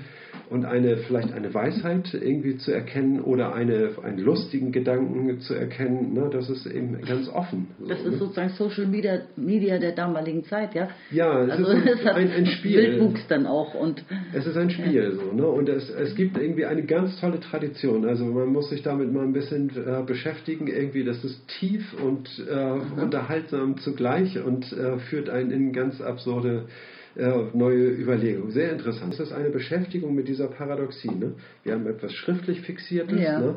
und wir lösen es irgendwie ähm, und die Interpretation, wir machen uns irgendwie äh, bewusst, dass es da einen riesigen Interpretationsspielraum gibt, irgendwie, dass wir den aber eben auch eingrenzen müssen. Ne? Und ich glaube, dass man mhm. sich in der, in der, jüdischen Tradition genau mit diesem Gedanken sehr stark und intensiv beschäftigt hat und dann eben auch zu einer, ähm, wie soll man sagen, relativ strikten Auslegung, äh, auf, weil, weil sie eben gerade damit spielen, mhm. irgendwie ne, zu einer strikteren Auslegung kommen, als wenn man diesen Gedanken ja. ganz offen lässt. Ja, interessant, sehr gut. Jetzt habe ich es verstanden. Eine Sache noch, er sagt, das Ganze hat unter Sonderbedingungen stattgefunden. Ne? Man hat eine stabile Problemlösung gefunden für diese Zeit in der es auch noch keinen Staat gab, eine, eine Sonderlösung, mhm. die eben ja mit Hilfe der Religion mhm. errichtet wurde. Nicht? Also die Re Religion erscheint mir jetzt als Wegbereiter des Rechts, ganz klar. Ja. Ich weiß nicht, ob das für dich selbstverständlich ist und du das schon immer wusstest. Mir war das nicht so klar.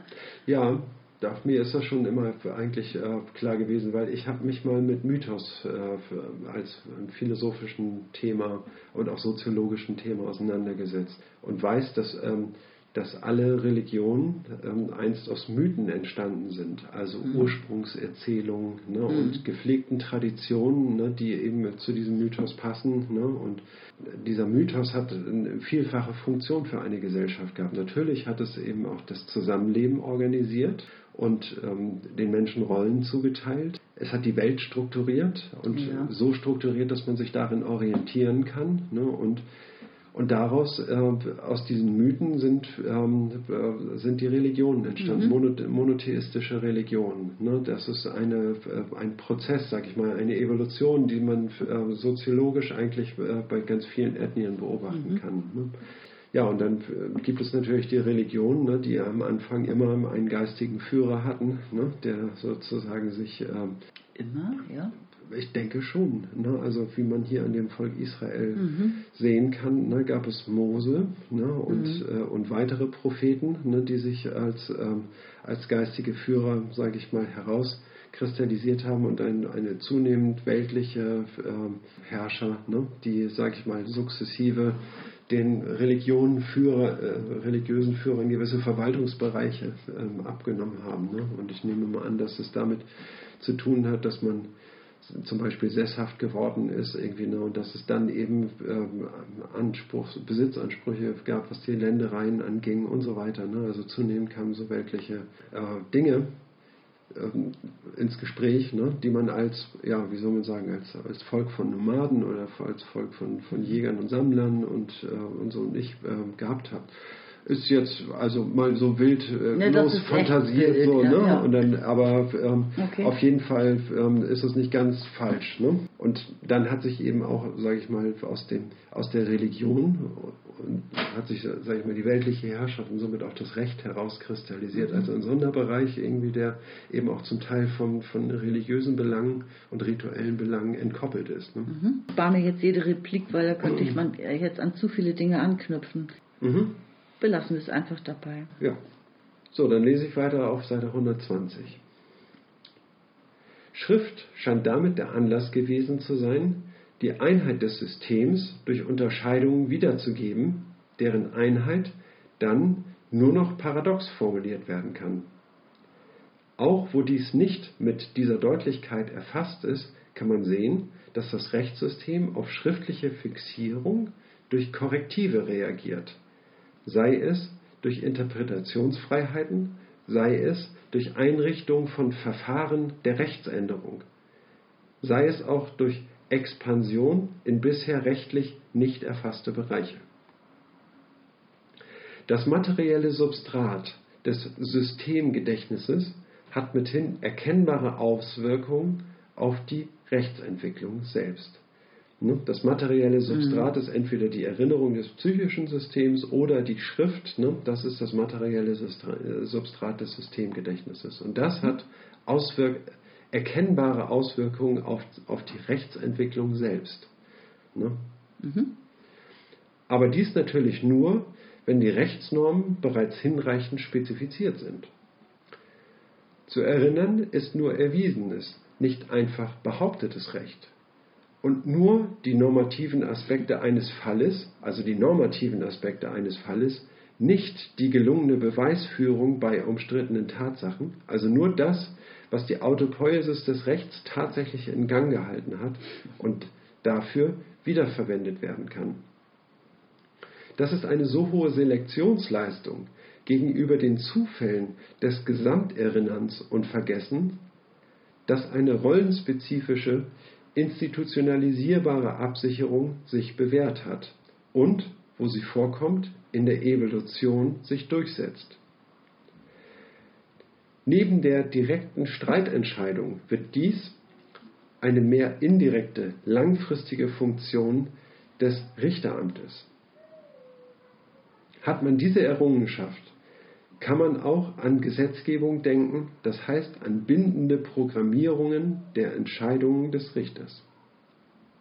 Ach du meine Güte, da steckt so viel drin. Das ist so ein Ritt durch die Jahrhunderte, ohne dass er die, Wieso Ritt durch die Jahrhunderte? Die, die Historie überhaupt so erwähnt. Na, ich meine, da steckt so diese ganze Evolution, die, die Ausentwicklung, ne, die Ja. Ausdifferenzierung des Rechts drin, Rollen, ja, man hat, man ist zu Rollen gekommen, ja, also neben Mhm. der direkten Streitentscheidung, weil zwei sich um denselben Gaul kloppen, ähm, hat man eine Rolle erfunden. Der Richter ist eine Rolle, wenn du so willst, Ja. oder der heutige Staatsanwalt und so weiter. Das Ja. sind Rollenfunktionen, ja, aber, das ist ein anderes Wort. aber erstmal sind wir ja eigentlich nur da, dabei, dass er sagt, irgendwie, ne, das materielle Substrat des Systemgedächtnisses hat Auswirkungen auf die Rechtsentwicklung selbst. Genau. Das also ist, da, glaube ich, der entscheidende mir, Gedanke. Ich ne? stelle mir den Stress vor, wirklich Stress. Das ist ein Wort der Neuzeit natürlich, der Mhm. unserer Moderne. Aber welchen Stress es tatsächlich gehabt haben muss auf, äh, auf die, für diejenigen, die zu dem Zeitpunkt, als die Schrift aufkam, Mhm. ähm, zuständig waren bisher. Mhm. Ja, und plötzlich ist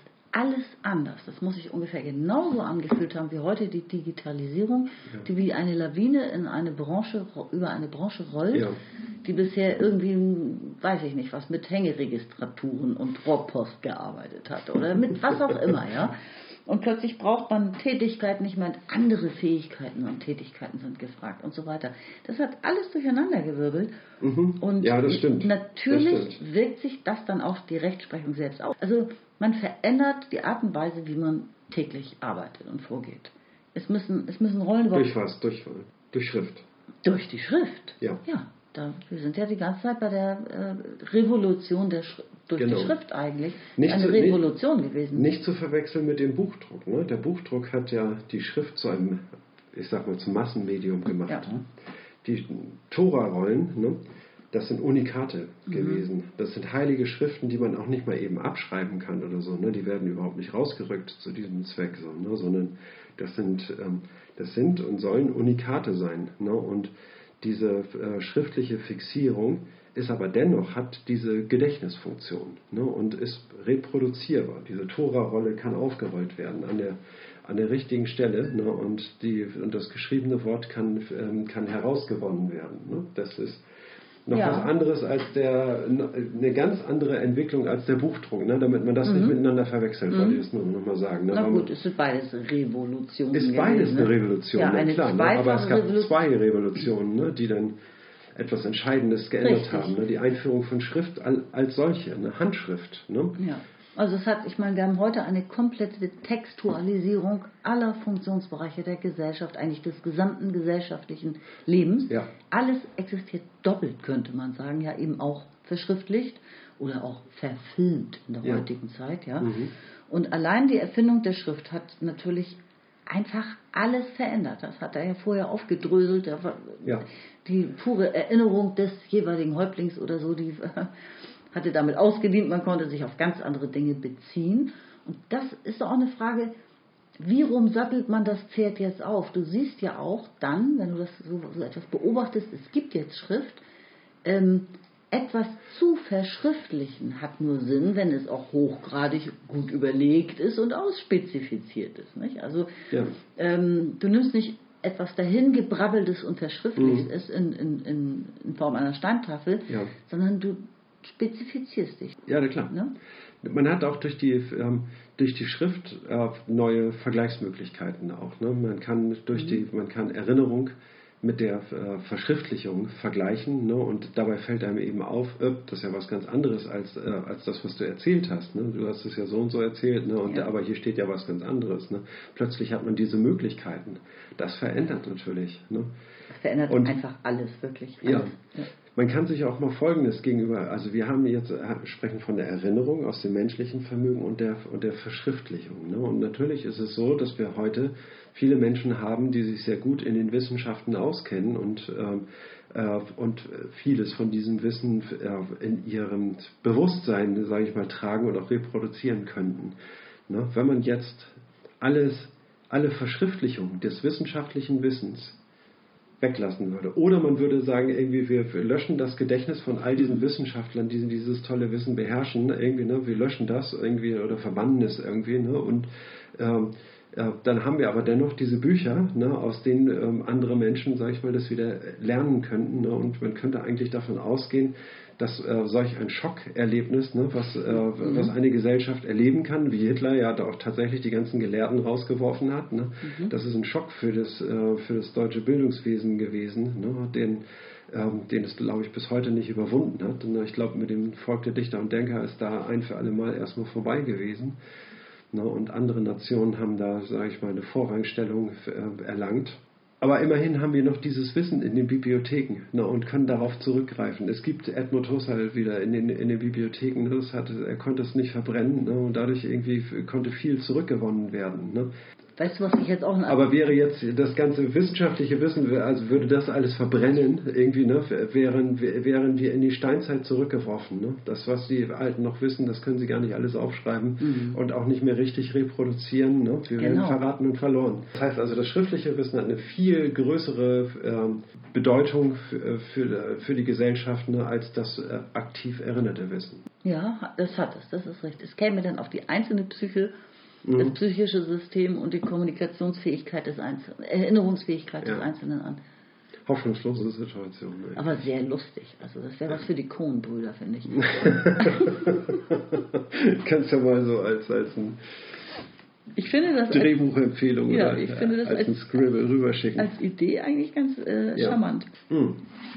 Gut, also äh, die Verschriftlichung des Rechts hat eben diese eminente und durchschlagende Bedeutung. Ja ne, und setzt eine, setzt eine Evolution des Rechtssystems in Gang. Ne, Evolution ist für mich irgendwie ein, ein Begriff, der hier, sage ich mal, hervorsticht. Ne? Diese, äh, die Selektionsleistung mhm. kann mit verschriftlichten Rechtswissen ähm, deutlich erhöht werden.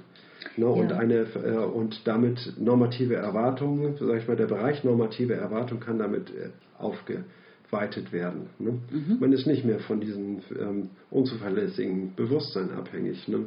was sich mal so, mal so erinnert. Richtig. Ich habe heute gerade in einem Brief von André, der uns gerne zuhört und uns etwas geschrieben hat, äh, einen Hinweis erhalten äh, ähm, auf eine Autorin Ruth Großmaß, die sich viel mit Luhmann und Moral beschäftigt hat. Und in ihrem Text steckt wiederum ein Hinweis, dass ihrer Ansicht nach viele Rezeptionen von Luhmann zu wenig auf, den Evolu auf die Evolution eingehen. Ja. Auf diese Variation, Selektion, Restabilisierung, also ja. auf diese Phasen, die Kommunikation eben auch durchmachen muss. Ja. Und dass diese Evolutionsgeschichte von Kommunikation viel zu wenig berücksichtigt wird. Ja, ne? ja. genau. Oder, oder wenn wir auch, dieser Hinweis ist auch bei Luhmann irgendwie ähm, ganz stark gemacht hier. Ne? Er sagt irgendwie, wenn wir die Systeme einfach nur als Systeme beschreiben und durch diese neue Abstraktionsleistung, äh, also durch die in der Präzisierung der äh, systemspezifischen Eigenschaften sehen, ne, das ist nur äh, ein kleiner Teil des Erkenntnisgewinns. Ne.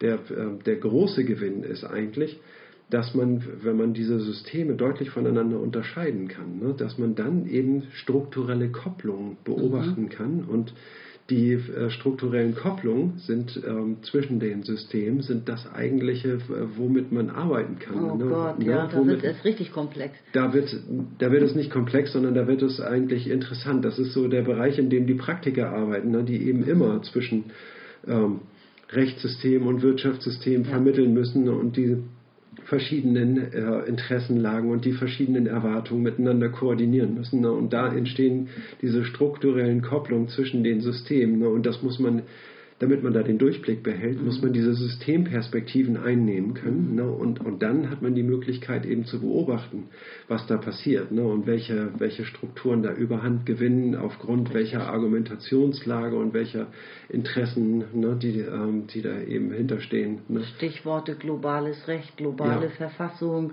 europäische Armee, Regieren im Mehrebenensystem. Ja Ne? Also wo, wo, driften wir hin und das alles äh, im, im, Blick zu behalten und dabei genau. die Funktionssysteme zu verstehen, wie sie, genau. nach welchen Regeln sie ticken. Und ihre, ihre ja. Kodierung dabei im Blick behalten. Ne? Ja, na klar, irgendwie ne, aus der Wirtschaftsperspektive stellt es sich so oder aus der rechtlichen Perspektive so mhm. und so, aus der moralischen Perspektive ganz anders. Ne? Mhm. Und ähm, Also äh, erst wenn man das genau auseinanderhalten kann, ne, wie die Funktionen, äh, Funktionssysteme sich selber in, in eine äh, Interpenetration einbringen, mhm. ne, erst wenn man das beobachten und auseinanderhalten kann, dann kann man die Sache überhaupt erst beobachten und beurteilen. Ne? Oh Gott, ja. Ne? Aber ich meine, dazu braucht auch das Wissen über Institutionen und Verträge, ne, durch die, die zwischen Staaten, zwischen mhm Institutionen, zwischen Unternehmen, ne? also mhm. Völkerrecht, äh, EU und so weiter. Also das musst du dabei auch alles mit berücksichtigen, ne? was, was es schon an geschaffenen Fakten gibt. Ja. Das ist schon eine ziemlich hohe Man kann die, die politische Kommunikation zum Beispiel unterscheiden von den äh, von typischen Lobbyisten-Argumenten. Ne, ja, das dann, kann ich auch so. Ne? Aber da, dazu musst du erstmal, sage ich mal, die, äh, das Wirtschaftssystem und das Politiksystem, sage ich mal, beide hinreichend verstanden haben, ne, um dann Klarheit zu gewinnen, in welcher Frage ähm, das Lobbyistenwissen, äh, das politische Wissen dominiert ne, oder inwiefern es umgekehrt ist. Ne? Und erst wenn man das auseinanderhalten kann. Also in diesem Bereich struktureller Kopplung wird es eigentlich erst richtig interessant. Mhm. Na, und da sind die großen Erkenntnisgewinne und die, äh, das Hilfreiche äh, in der Systemtheorie zu erkennen, ne? dass man da Klarheit bekommt in mhm. solchen Auseinandersetzungen. Ne?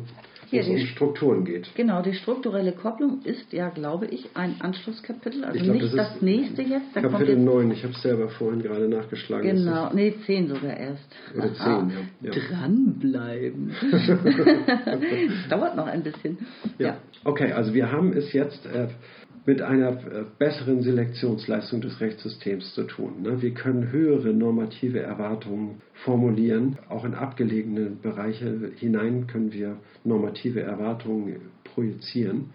Ne? Und das setzt eben eine Evolution des Rechtssystems in Gang. Mhm. Ja, und jetzt irgendwie unter diesen Voraussetzungen lässt sich überhaupt erst daran denken, dass es eben eine, äh, so etwas gibt wie ein, ein Richter, ne, der ja. nur eine Aufgabe hat, nämlich irgendwie äh, das richtig umzusetzen, nämlich diese normativen Erwartungen in besonderen Fällen äh, zu einer richtigen Entscheidung im Sinne dieser Erwartungen zu treffen, mhm. ne, die an das Rechtssystem legitimerweise gestellt werden können. Ne. Wobei die Aufgabe des Richters ist, das nur richtig zu machen ne, und sich nicht wie Salomo vom Berg irgendwie äh, äh, herab, irgendwie ne, über Dinge zu entscheiden, irgendwie mhm. mit, Weiß, mit seiner Weisheit oder so, ne, sondern seine Aufgabe ist es, mache es einfach richtig. Ne, ja. und dann Meinst du, dass Richter von richtig machen kommt? Deswegen lache ich gerade so. Natürlich ist das so. Richter okay. kommt von richtig. Der richtet das so aus, ne, dass es richtig ist. Ja, sehr gut. Okay. Ich bin Seite, darauf gekommen. Seite 121. Jede Spezifikation der bewahrenswerten Normen macht ihre Durchsetzung im Enttäuschungsfalle zunächst unwahrscheinlich. Denn woher sollen die Interessen und die Bereitschaften kommen, den Enttäuschten zu unterstützen, wenn dessen Erwartungen so genau bestimmt sind, dass niemand sich in die entsprechende Situation einfühlen kann und niemand damit rechnen muss, selbst in eine solche Situation zu kommen. Unterstützung muss daher auf generalisierte Teilnahme gestützt, als Pflicht zur Unterstützung der Unterstützer ausgebaut, über Hierarchisierung der Zugehörigkeit kleiner zu größeren Verbänden erweitert und schließlich in die Form ausdifferenzierter politischer Absicherung gebracht werden. Das erfordert eine funktionale Spezifikation der Politik auf kollektiv bindendes Entscheiden, in Klammern auch für rechtsfreie Räume, etwa Entscheidungen über Krieg und Frieden, und auf deren Absicherung durch Kontrolle über den Einsatz physischer Gewalt. Die Spezifikation des Rechts und die Spezifikation von Normen mhm. ne, ist ähm, wie soll man sagen, eine Erfahrungssache. Man ja. beruft sich ja auf die Erinnerung. Was aber jetzt, wenn man Fälle behandeln muss, ne, die so speziell sind, ne, dass sie äh, eigentlich nur eine einzige Person, die historisch existiert, mal betrifft. So, ne?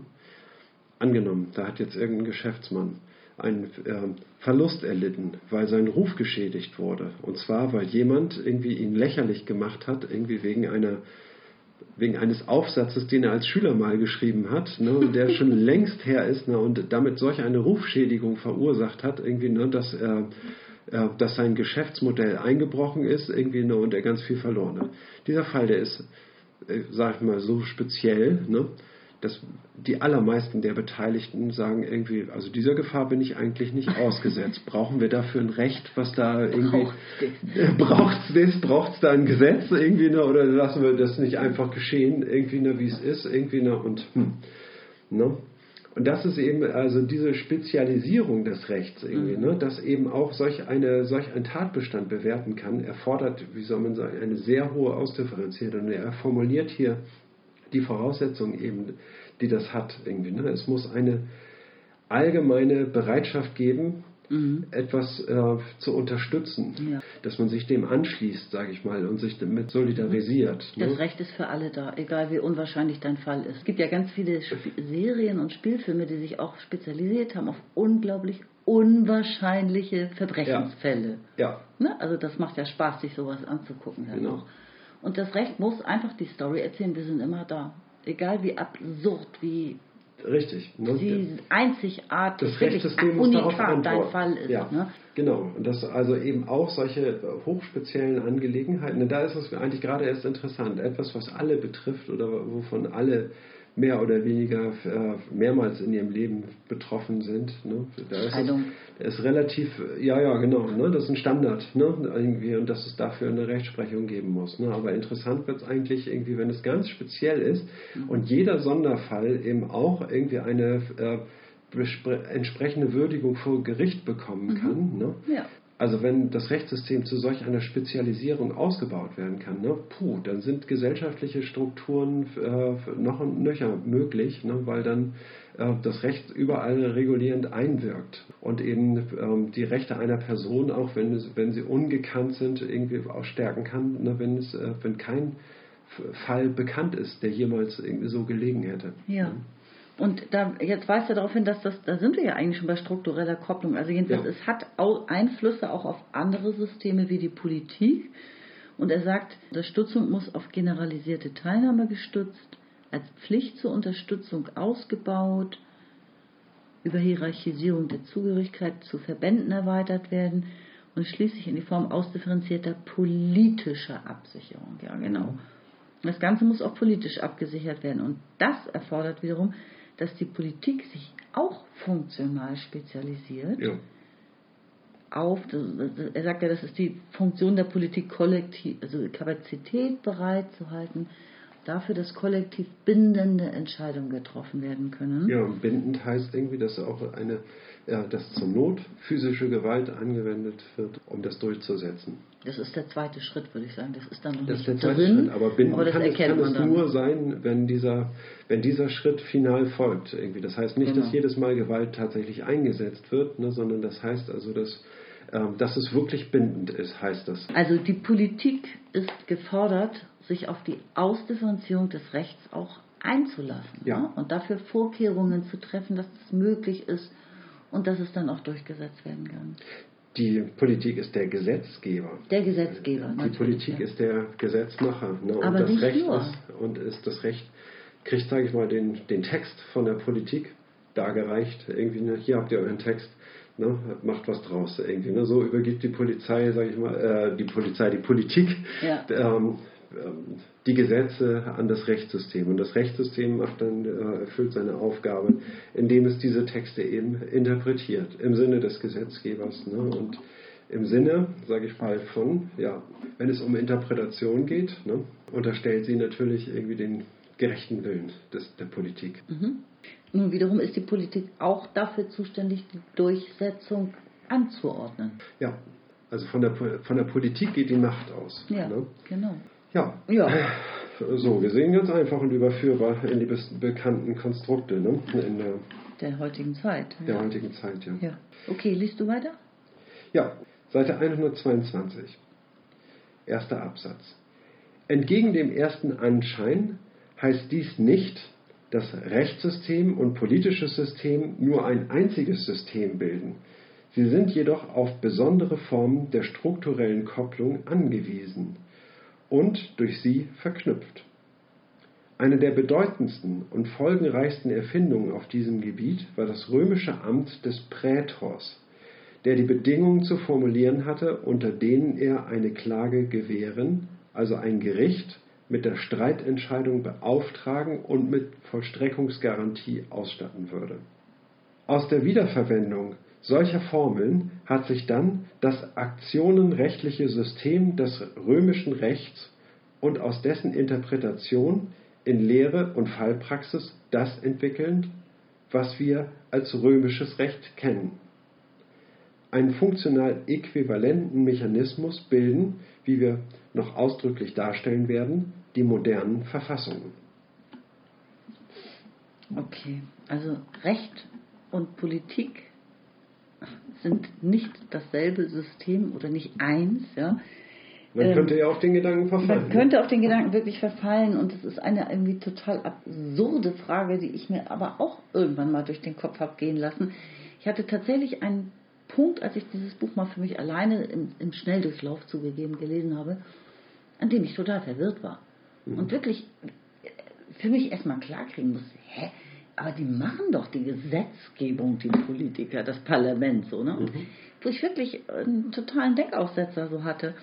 Und das ist deswegen schon ganz wichtig, glaube ich, dass man nochmal darauf hinweist, also die Gesetzgebung, natürlich, das sind Juristen, aber das ist das politische System. Ja. Und die Rechtsprechung, die Richter, ja. ja. das ist das rechtliche System, über das wir sprechen. Und es sind zwei verschiedene Systeme, die in ganz besonderer und einzigartiger Weise strukturell aneinander auch gekoppelt sind. Mhm. Das sind schon Sonderfälle sozusagen. Ja? Nicht jedes System ist mit jedem anderen in so einer Weise verkoppelt, wie die, diese beiden Systeme es sind. Aber sie sind nicht dasselbe und das ist schon mal ganz wichtig, das auseinanderzuhalten. Und dann kommt auch das römische Recht zu sprechen. Also ich kenne einfach nur den, diesen Begriff, das römische Recht, mit dem fing alles an, ja, dass das hier noch eine ja. Vorgeschichte wiederum hat mit einem ja. Prätor, ja, Prä heißt ja immer vor, davor, ja. ja der erstmal die Bedingungen formuliert hat, wie, unter welchen Umständen kann man denn überhaupt klagen, also kommt es zu einem. Prozess in Anführungszeichen und so. Das sind so Feinheiten, das weiß ich einfach alles nicht. Ne? Ich habe kein, kein Jura studiert. Und ähm, es, es, gab auch noch ein römisches Aktionenrecht, bevor das eigentliche römische Recht mhm. es entstehen konnte. Muss ich ehrlich zugeben, ich habe hier im Moment kein WLAN. ja, ich war abgekoppelt von meinen Informationsmöglichkeiten und ähm, ich kann dem jetzt tatsächlich keine. Macht nichts. Ähm, da beißen wir uns trotzdem durch. Ne? Ich, ich, ich, akzeptiere das, dass es das so gegeben hat, das sind Entwicklungsschritte. Ja, genau. Das römische ja. Recht ist ja, äh, sage ich mal, irgendwie der erste Vorläufer irgendwie eines, eines Rechtssystems, irgendwie ja. so in dem dem heutigen Sinne. Ne? Also da beginnt, sage ich mal, irgendwie die Geschichte des modernen Rechts, könnte man sagen. Richtig. Ne? Und hat eine hohe Bedeutung bis heute auf ja, jeden Fall. Genau. Und äh, ein Grund, warum sich das Römische Reich wirklich so weit ausdehnen konnte, ne? dass es quasi den ganzen europäischen Kontinent äh, überspannt hat, ne? ist eben darin zu sehen, dass sie eine, äh, dass diese Homogenität äh, der verschiedenen Provinzen, die die Römer erobert haben, ne, ist durch eine äh, gleichförmige Rechtsprechung eigentlich ermöglicht worden, indem sich sag, überall die gleichen Strukturen etabliert haben. Mhm.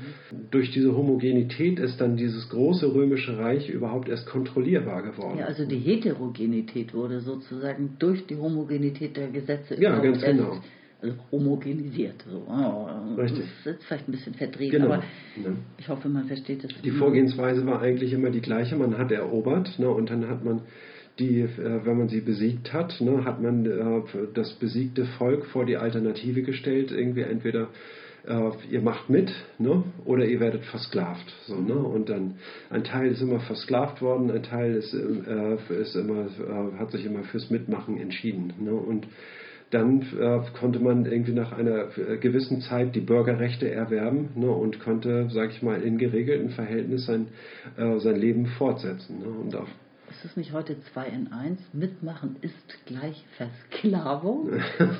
ja, in gewissem Sinne schon. Ne? Aber als Sklave erlebt man äh, dann dasselbe von einer anderen Seite, sage ich mal irgendwie. Ne? Also Genau, das hat eben so einen wegbereitenden Charakter gehabt, irgendwie das, das römische Recht. Ne? Gut, und was haben wir hier sonst noch an interpretationswürdigen Sachverhalten in diesem Absatz? Mm, dass die Verfassung, aber auf die kommen wir natürlich noch später, ähm, einen modernen, ein modernes funktionales Äquivalent darstellt. Ja. Das ist sein letzter Satz. Ne? Das, ja, genau. das sind die modernen Verfassungen, aber da würden wir jetzt wirklich unnötig vorausgreifen, wenn wir jetzt hier groß darauf eingehen. Mhm. Äh, also ich meine, man könnte jetzt auch nochmal auf den Begriff der strukturellen Kopplung, der bietet sich hier ähm, gerade an, ne? dass eben äh, Politik und, äh, und Recht irgendwie in zwei, das sind zwei Systeme, ne? die strukturell aneinander gekoppelt mhm. sind. Ne? Und die, das ist der, äh, das Entscheidende. Ne? Und die Politik übt Macht aus, ne?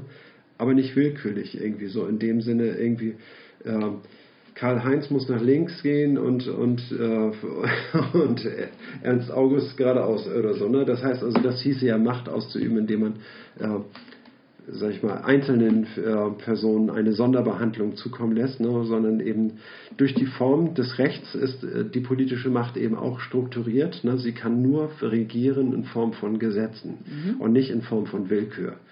Ne? Und äh, das heißt Gesetze, die für alle gelten. Ne? Und, kollektiv bindend sind. Genau, ne? Ja. die eine allgemeine Gültigkeit haben. Ne? Und wenn man eben, äh, wenn eben nicht alle Menschen gleich sind, ne? dann hat man verschiedene Schichten. So, ne? Dann müssen aber für die verschiedenen Schichten die Privilegien festgelegt sein und die ähm, und, äh, und die Umgangsformen irgendwie determiniert sein. Ne, damit, und dann sind sie auch justiziabel. Ne? Das heißt also, dieses System mhm. sorgt nicht automatisch für, für, ähm, für die Gleichheit äh, bezogen auf die Menschenrechte. Das ist dadurch nicht unbedingt gesagt. Ne?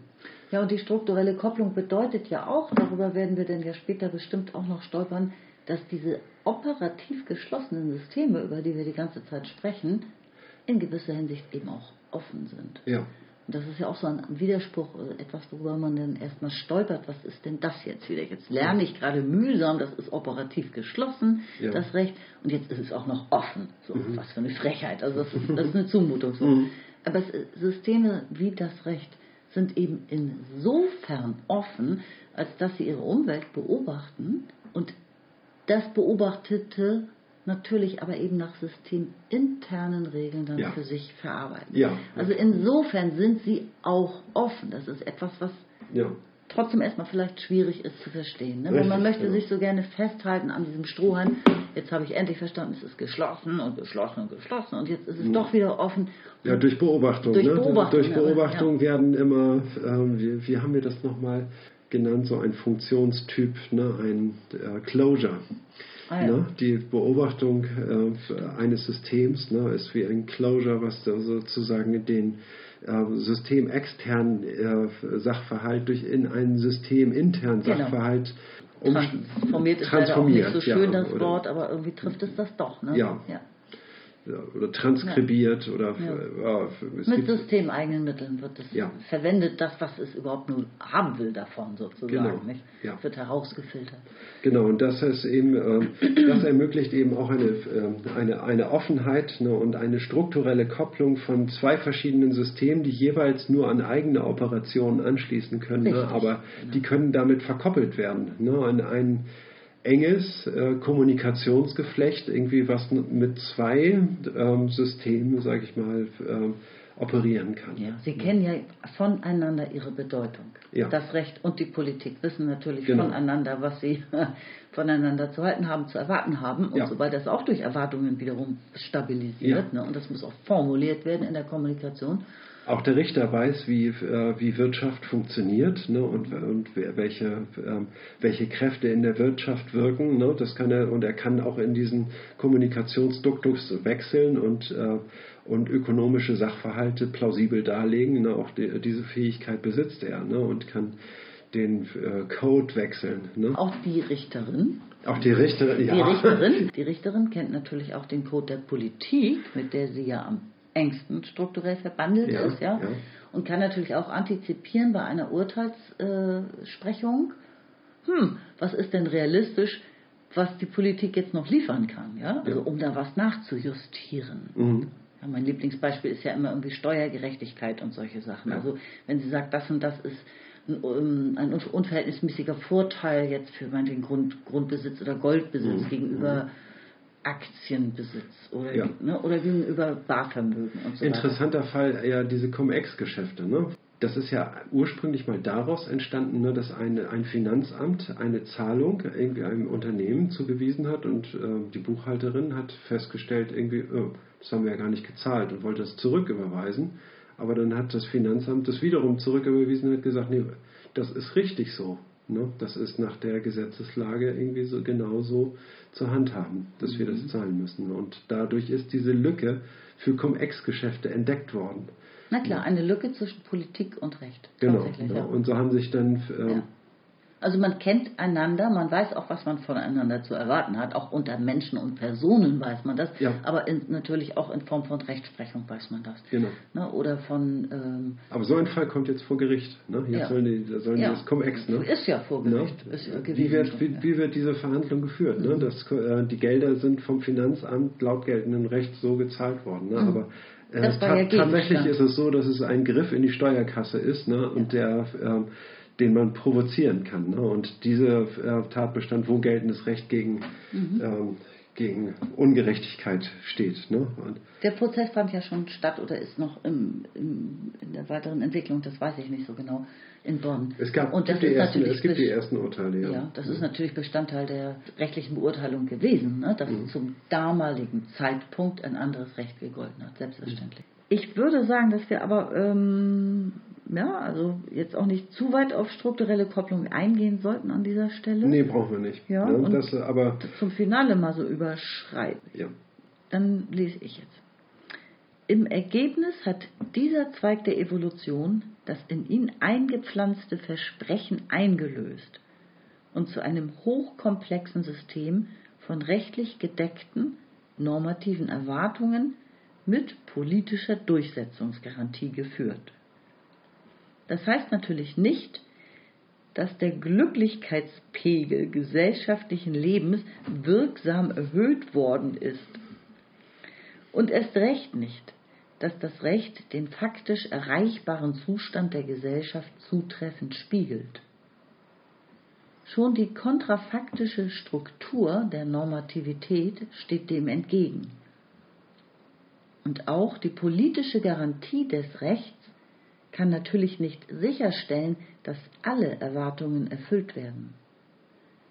Man muss auf Kompensationen für Nichterfüllung ausweichen, vor allem auf Strafen und auf Geldzahlungen. Was aber unbestritten erreicht worden ist, ist die Erzeugung von Eigenkomplexität auf der Grundlage der Ausdifferenzierung eines Rechtssystems zu operativer Geschlossenheit. Ja. Also ähm, er sagt also, wir können zeigen, dass es dieses Rechtssystem gibt, dass es wirksam ist ne, und dass es ähm, operiert, erfolgreich operiert ne, und ein Teil der Erwartungen, die, äh, die man an ein Rechtssystem äh, haben wird oder haben muss, erfüllt werden. Das heißt aber nicht irgendwie, ne, dass wir einen Rechtsstaat haben, ne, dass also das und dass alles gerecht ist. Ne, das wünschen wir uns vielleicht so. Ne? Das heißt auch nicht, dass, dass die, die Gesellschaft, weil das geglückt ist, äh, dann glücklich ist, Ja. ne? äh, sondern ähm, Es gibt ja diesen dann- Status quo auch nicht, den man erreichen könnte. Ne? Das Ja. ist, ein, ein Prozess, ein Also, ewiger genau. Prozess. Richtig, ne? also wir haben es, äh, wir haben es ist geglückt, das äh, Rechtssystem zu zeigen, ne? seine, äh, seine Einheit zu zeigen, dass es existiert und operiert und wirksam ist. Und äh, wir haben aber nichts Idealisierbares oder nicht die Totalität des Rechts damit aufgezeigt. Irgendwie eine, seine Allgemeingültigkeit Nee, die gibt es ja auch nicht. nachgewiesen. Ne? Das ist, kann man irgendwie, ne, das soll das eben heißen. Ne? Also ich bin bei der Interpretation natürlich des Satzes, das heißt natürlich nicht, dass der Glücklichkeitspegel äh, Pegel gesellschaftlichen Lebens wirksam erhöht worden ist und erst recht nicht, also dadurch, dass wir, jetzt Gerechtigkeit haben. Ne? Und erst recht nicht, dass das Recht den faktisch erreichbaren Zustand der Gesellschaft zutreffend spiegelt. Das ist ja auch nicht die Aufgabe eines Funktionssystems. Ne? Es mhm. vollzieht zwar Gesellschaft auch das Recht ja. und ist insofern ein Spiegel, aber immer nur eines Ausschnittes von genau. jeweiligen Fällen, die ja. rechtlich relevant sind und genau. behandelt werden müssen. Mehr nicht und nicht weniger. Ja, ne? Das heißt zum Beispiel nicht, dass man äh, auch, dass die Gesellschaft ausreichend Personal äh, bereitstellt für das Rechtssystem, ne, damit äh, wirklich alle Fälle, die bearbeitet werden müssen, auch bearbeitet werden. Ne?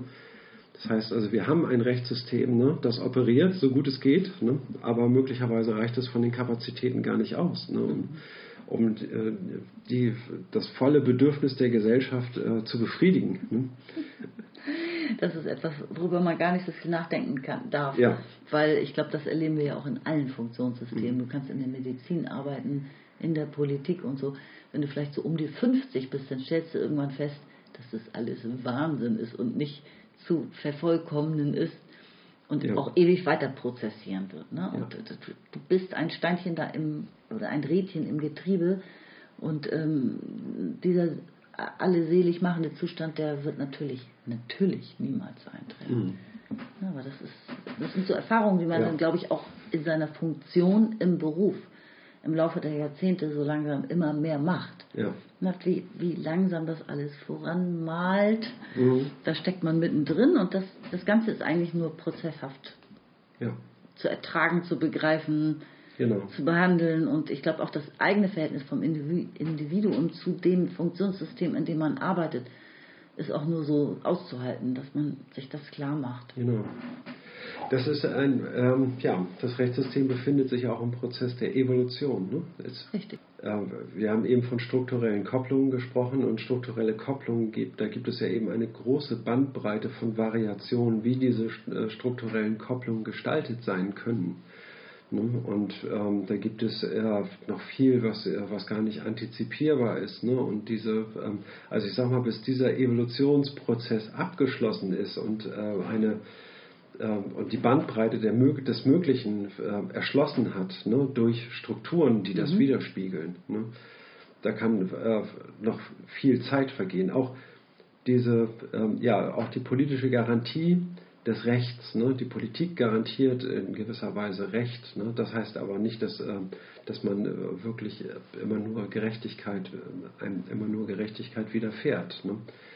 Auch was, was da Gerechtigkeit äh, genannt wird, irgendwie ist ja oft nur, dass eben eine, eine Strafe, sag ich mal, erteilt wird. Irgendwie ist das Gerechtigkeit irgendwie, ne, ist ja auch. Eine, ja, wir haben ja vorhin an, an ne? anderer Stelle das gehabt, dass ja. Luhmann geschrieben hat, ähm, Gerechtigkeit ist ein Eigenwert, eine Selbstbezeichnung des Systems. Mhm. Damit bewertet es seine eigene Leistung für das Individuum als Zuschauer, als Publikum. Wir sind ja als Menschen in der Gesellschaft alle Publikum für die Systeme ja. sozusagen haben wir natürlich eine andere Vorstellung von mhm. diesen Begriffen wie von Gerechtigkeit. Ja. Die muss aber auch thematisiert werden. Ne? Also das ist, ich finde, es reicht nicht aus. Man könnte jetzt ja auch sagen, Gerechtigkeit ist ein Begriff, über den diskutieren wir nicht, weil das ist das, wofür das Rechtssystem zuständig ist. Mhm. Das, ne, das reicht nicht, sondern es, ja. dann gibt, es gibt eben auch diese moralische Diskussion sozusagen, ähm, die muss natürlich auch stattfinden über Gerechtigkeit. Und das sind ganz ja. andere Perspektiven. Ja, das muss institutionalisiert werden. Ne? Auch also diese Diskussion führe ich gerade mit, äh, mit äh, unserem Zuhörer André aus München irgendwie, ne? Und äh, dafür fragen wir uns irgendwie, ne, ist, ist moralische Kommunikation auch in einem System zu verfassen? Ne? Und äh, ich bin der Meinung, dass ja. Mhm. Ne? Er äh, ist äh, hat sozusagen sich so geäußert, dass er sagt, irgendwie, ja, es ist eine begleitende Kommunikation, die einen eigenen mhm. äh, Code hat, aber die aber kein eigenes System bildet, was ich bis zu einem gewissen Grad auch nachvollziehen kann, weil es eben nicht so stark institutionalisiert genau. ist. Ach, ne? du nimmst mir mein schönes Stichwort. Ja, ja. Es gibt kaum Institutionen außer einen Ethikrat oder so. Ja, ne? genau, Enquete-Kommissionen und es gibt diese Kommunikation im Rechtssystem. Es gibt aber auch eine ähm, die wissenschaftliche Lehre der Ethik und der Moral, ne, in dem, mhm. sage ich mal, diese Codes seit über seit Tausenden von Jahren gepflegt werden, seit Aristoteles, also 500 mhm. vor Christus ne, reichen die Wurzeln dieser äh, ethischen Wissenschaft zurück. Ne? Also man hat ein theoretisches Fundament, Man hat auch eine Kodierung und eine operative Geschlossenheit. Mhm. Also man hat viele Strukturmerkmale, Recht, ja. ne, die es ermöglichen, das Moral, äh, Moral als ein System zu fassen, aber eben keine besonders starke institutionelle Bindung. Die Lobby fehlt da so ein bisschen. Genau. Ne? Also am ehesten ist die Lobby, glaube ich, in den ähm, auch gefühlt tausenden NGOs vorhanden, Mhm. die sich ähm, einsetzen für die Einhaltung der Ja. Sustainable Development Goals, SDG, Genau. oder Menschenrechte und so. Und ähm, also mir fällt da spontan auch das Wort ein, das ist nämlich relativ neu noch, Klimagerechtigkeit. Ja. Gab es, weiß ich nicht, ich glaube vor zehn Jahren noch nicht das Wort, den Begriff. Ne? Da werden Mhm. zwei Sachen zusammengeschmolzen. Was Ja. hat Gerechtigkeit und Klimaschutz? Was hat, das gemein? Und da gibt es ja auch ganz viele NGOs, die sich darauf gestürzt haben und das heute selbstverständlich alle verwenden. Ja. Ne? Also Fridays for Future und Mhm, Extinction mhm. Rebellion, aber auch Oxfam oder so. Ich, ich weiß gar nicht, in wie vielen Kontexten. Klimagerechtigkeit ist fast schon ein normales Wort geworden, oder? Ja. Wir alle wissen heute irgendwie, dass es nicht gerecht ist, wenn die, ähm, weiß ich nicht, wenn bestimmte Inselgruppen verschwinden, äh, weil der Meerespegel Genau. ansteigt oder so. Ne? ne? Das ist Die, verlieren, die verlieren ihr Land irgendwie, Ja. ne? weil, ähm, äh, ja, weil die westliche Welt mit den Ressourcen geschludert hat. Ne? Genau, also Und- Klimagerechtigkeit Ja. ne? oder Vertreibung durch genau. äh, Stürme, Hurrikane, Überschwemmungen, ich weiß nicht was alles äh, und so weiter. Also das sind, das sind Begriffe und das finde ich, da, das sind schon Anzeichen dafür, dass es ein System ist. Es gibt nur nicht diese starken Institutionen, wie wir es gewöhnt sind. Wir kennen alle das Parlament. Ja, das, das sehen wir vor uns in Bildern auch. Ja. Oder ne, die Wirtschaft die, und das klassische Unternehmen und so. Damit haben wir alle persönliche Erfahrung.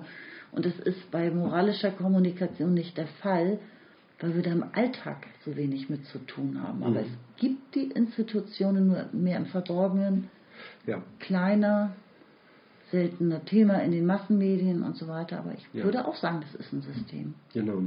Also das denke ich auch, dass, in, äh, dass bei globaler Gerechtigkeit ne, das Rechtssystem auch vollkommen unterentwickelt ist. Ne? Dass es irgendwie zwar sowas gibt wie Menschenrechte oder so, ne, aber letztlich ist es das, äh, sind, äh, sind es die nationalen Rechtssysteme, ne, die, ähm, die letztlich wirksam ähm, Gesetze äh, bewähren können ne, und durchsetzen können. Ne, aber dass es eben diese Form der Gerechtigkeit in, im globalen Sinne noch nicht gibt und dass die globalen Rechtssysteme äh, wirklich äh, schleunigst ausgearbeitet werden müssen, ne, um eben sowas handhabbar zu machen. Ne? Klimagerechtigkeit irgendwie ganz klar. Ne? Also ich meine, das ist doch erwiesen, ne? dass durch, ähm, durch CO2-Emissionen, irgendwie die hauptsächlich in, ähm, auf der Nordhalbkugel stattfinden, irgendwie auf der Nü- Südhalbkugel irgendwie alle Menschen darunter leiden, irgendwie unter der Klimaerwärmung Land verlieren äh, irgendwie und Lebensgrundlage verlieren. Ne? Dass da eine Ausgleichszahlung äh, verpflichtend ist, ne? das muss rechtlich durchgesetzt werden. Ne? Die Überlegungen gehen auch stark in diese Richtung, aber es ist und bleibt einfach eben komplex durch diese vielen Ebenen des Regierens ne? und, und auch der Funktion Mhm. Rechtsprechung. ja, der Rechtsprechung. Also das Ja. ist wirklich eine verdammte Herausforderung, aber es ist die Herausforderung. Man könnte vermuten, dass es gewollt ist und dass es noch ein bisschen so außerhalb der juristischen Reichweite liegen bleibt. Ne? Ist ein bisschen äh, verschwörungshaft. zynisch, ja. Das, ist zynisch. Das ist zynisch. Ne? Na, aber Aber natürlich für die Autoindustrie ist es ganz smart, wenn sich nichts verändert, das ist völlig Mhm. richtig. Trotzdem will auch der Autoboss, der will natürlich auch nicht, dass der Meeresspiegel um 70 Meter ansteigt. Das will er nicht. nee, das will er nicht. Aber er nimmt es billigend in Kauf, weil, es, Er ne? möchte gerne, dass ja, weil er seine Systemreferenz verfolgt. Er weiß es als Privatperson und er handelt nicht danach als in seiner Funktion als, als Betriebswirt. Okay, ich glaube, jetzt sind wir ganz schlimm an der Mora in der moralischen Kommunikation gelandet. Wir haben immer noch die Möglichkeit, das rauszuschneiden. Ein Glück. Na gut. Dann würde ich sagen, einfach bis zum nächsten Mal. Da starten wir mit Kapitel 3. Juhu. Juhu, wir beginnen das nächste Mal mit der Funktion des Rechts. Wunderbar. Ich freue mich drauf. Bis dahin, tschüss. Tschüss.